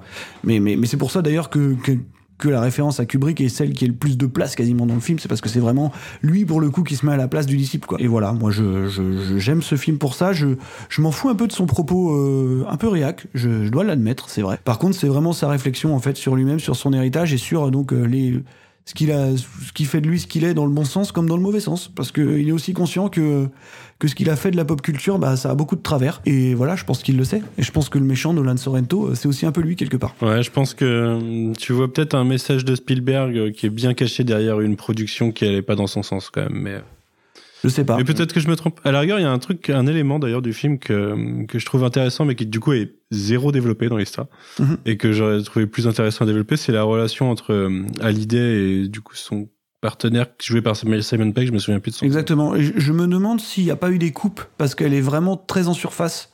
Et je comprends pas vraiment pourquoi Simon Pegg. euh, parce que euh, après, en cherchant un peu, c'est quelque chose qui, se rapproche beaucoup d'une expérience perso aussi à Spielberg, quoi.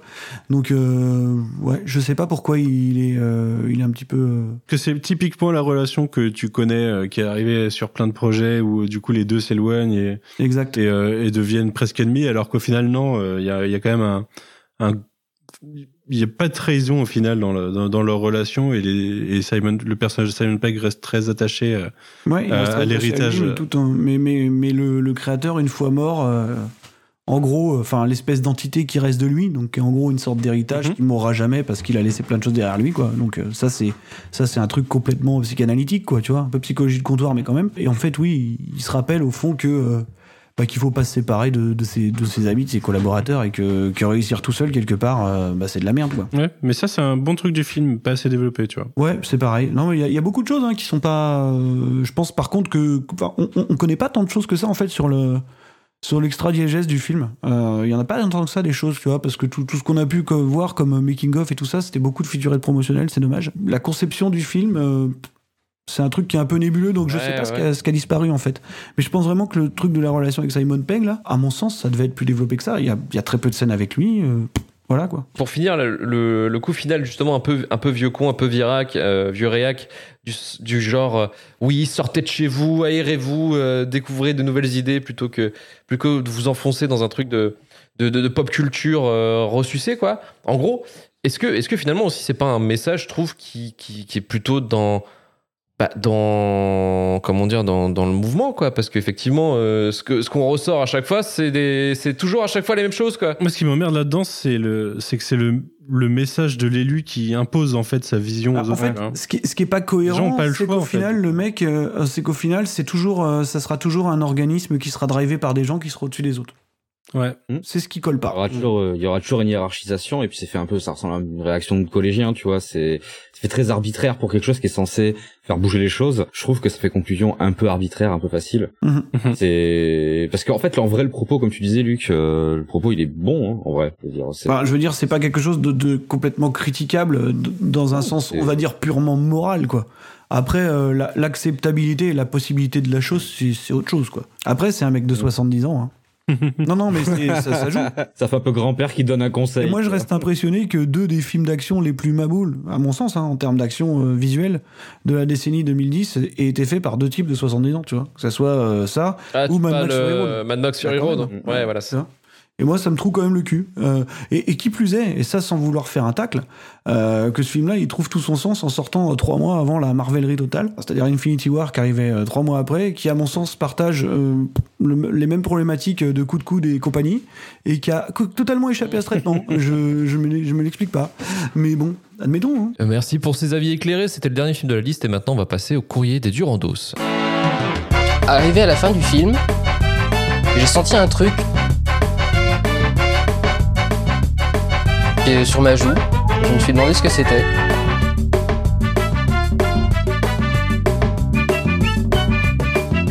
Et je me suis rendu compte que j'étais en train de pleurer d'admiration devant Lucie. Je vais te fumer. Alors le courrier du rando, ça va être un peu votre instant, votre moment pour euh, vous exprimer sur les sujets dont on va parler. Donc là, pour les films les plus surestimés, bah, euh, sans surprise, on a eu quand même pas mal de Ready Player One, effectivement, Avatar ou tous les films de Nolan. Donc effectivement, ça a été quand même euh, la bataille pour savoir qui c'est qui avait raison. Je vais pas tous les citer parce qu'on a quand même eu pas mal, ça compte sous une centaine, donc j'ai un petit peu la flemme.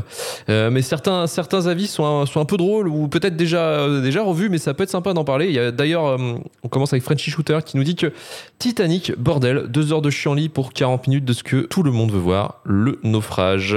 Effectivement, ça pouvait être un peu long, mais Titanic reste encore une fois un film incroyable.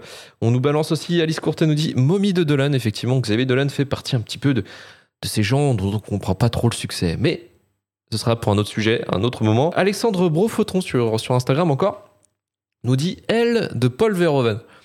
C'est assez surprenant parce que c'est le seul qui l'a dit, hein, elle de Paul Verhoeven. Il dit J'avais hésité à me barrer de la salle à deux, trois reprises. Effectivement, bon, euh, elle, c'est quand même la, première incursion de, Paul Verhoeven en, en France. Et, euh, et perso, moi, je l'ai trouvé, euh, j'ai trouvé super ce film et ça me, ça me fait Ça me fait pleurer que quelqu'un dise que c'est euh, un truc surestimé. Deadpool 1, effectivement, Max Pilgrim sur Instagram nous dit Deadpool 1. Euh, ouais, ça fait partie d'un des films les plus surestimés, je trouve aussi, euh, du fait que, voilà, la, la blague, effectivement, bon, après ça vient du comics, mais la blague de casser le quatrième mur, on l'a pas inventé hier, donc voilà, c'est un film qui se prend pour un Jean-Luc Godard, type Pierrot le Fou. Euh, 60 ans plus tard, ça fait un peu chier, ça fait genre, euh, ça fait un genre en plus d'humour un peu relou à force quoi. Et on finit avec un message de paix sur Twitter, bordel, de l'amour, avec Mina, D6 Mina, qui nous dit quand j'étais une rageuse, j'en aurais sorti plein. Depuis que je suis en paix avec moi-même, j'ai envie de dire aimez ce que vous voulez.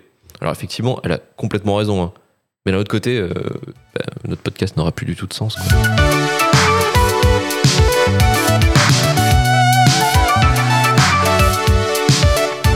Merci de nous avoir écoutés jusqu'au bout. C'est la fin de Shitlist premier numéro. Je remercie encore euh, euh, Marvin Montes du podcast Final Cut. Yes. Merci Manu. Merci à toi. Du podcast Le Coin Pop. Et merci Karim du podcast euh, Le Début de la Fin. Merci à toi, merci à vous. Retrouvez-nous bientôt pour, pour encore un nouveau numéro pour vous parler du pire du cinéma, encore une fois. Euh, pour nous proposer des, des sujets de, de, de, de shitlist, hein, mais sachant qu'on a déjà 5 pages, donc euh, il se pourrait qu'on l'ait déjà. Euh, Rejoignez-nous sur Twitter, Facebook, Instagram, Discord, sur le site internet aussi également retourvalturfu.com pour retrouver tous les épisodes de RVLT du début de la fin. On se dit à bientôt. Bisous. À Salut. bientôt. Ciao, bisous.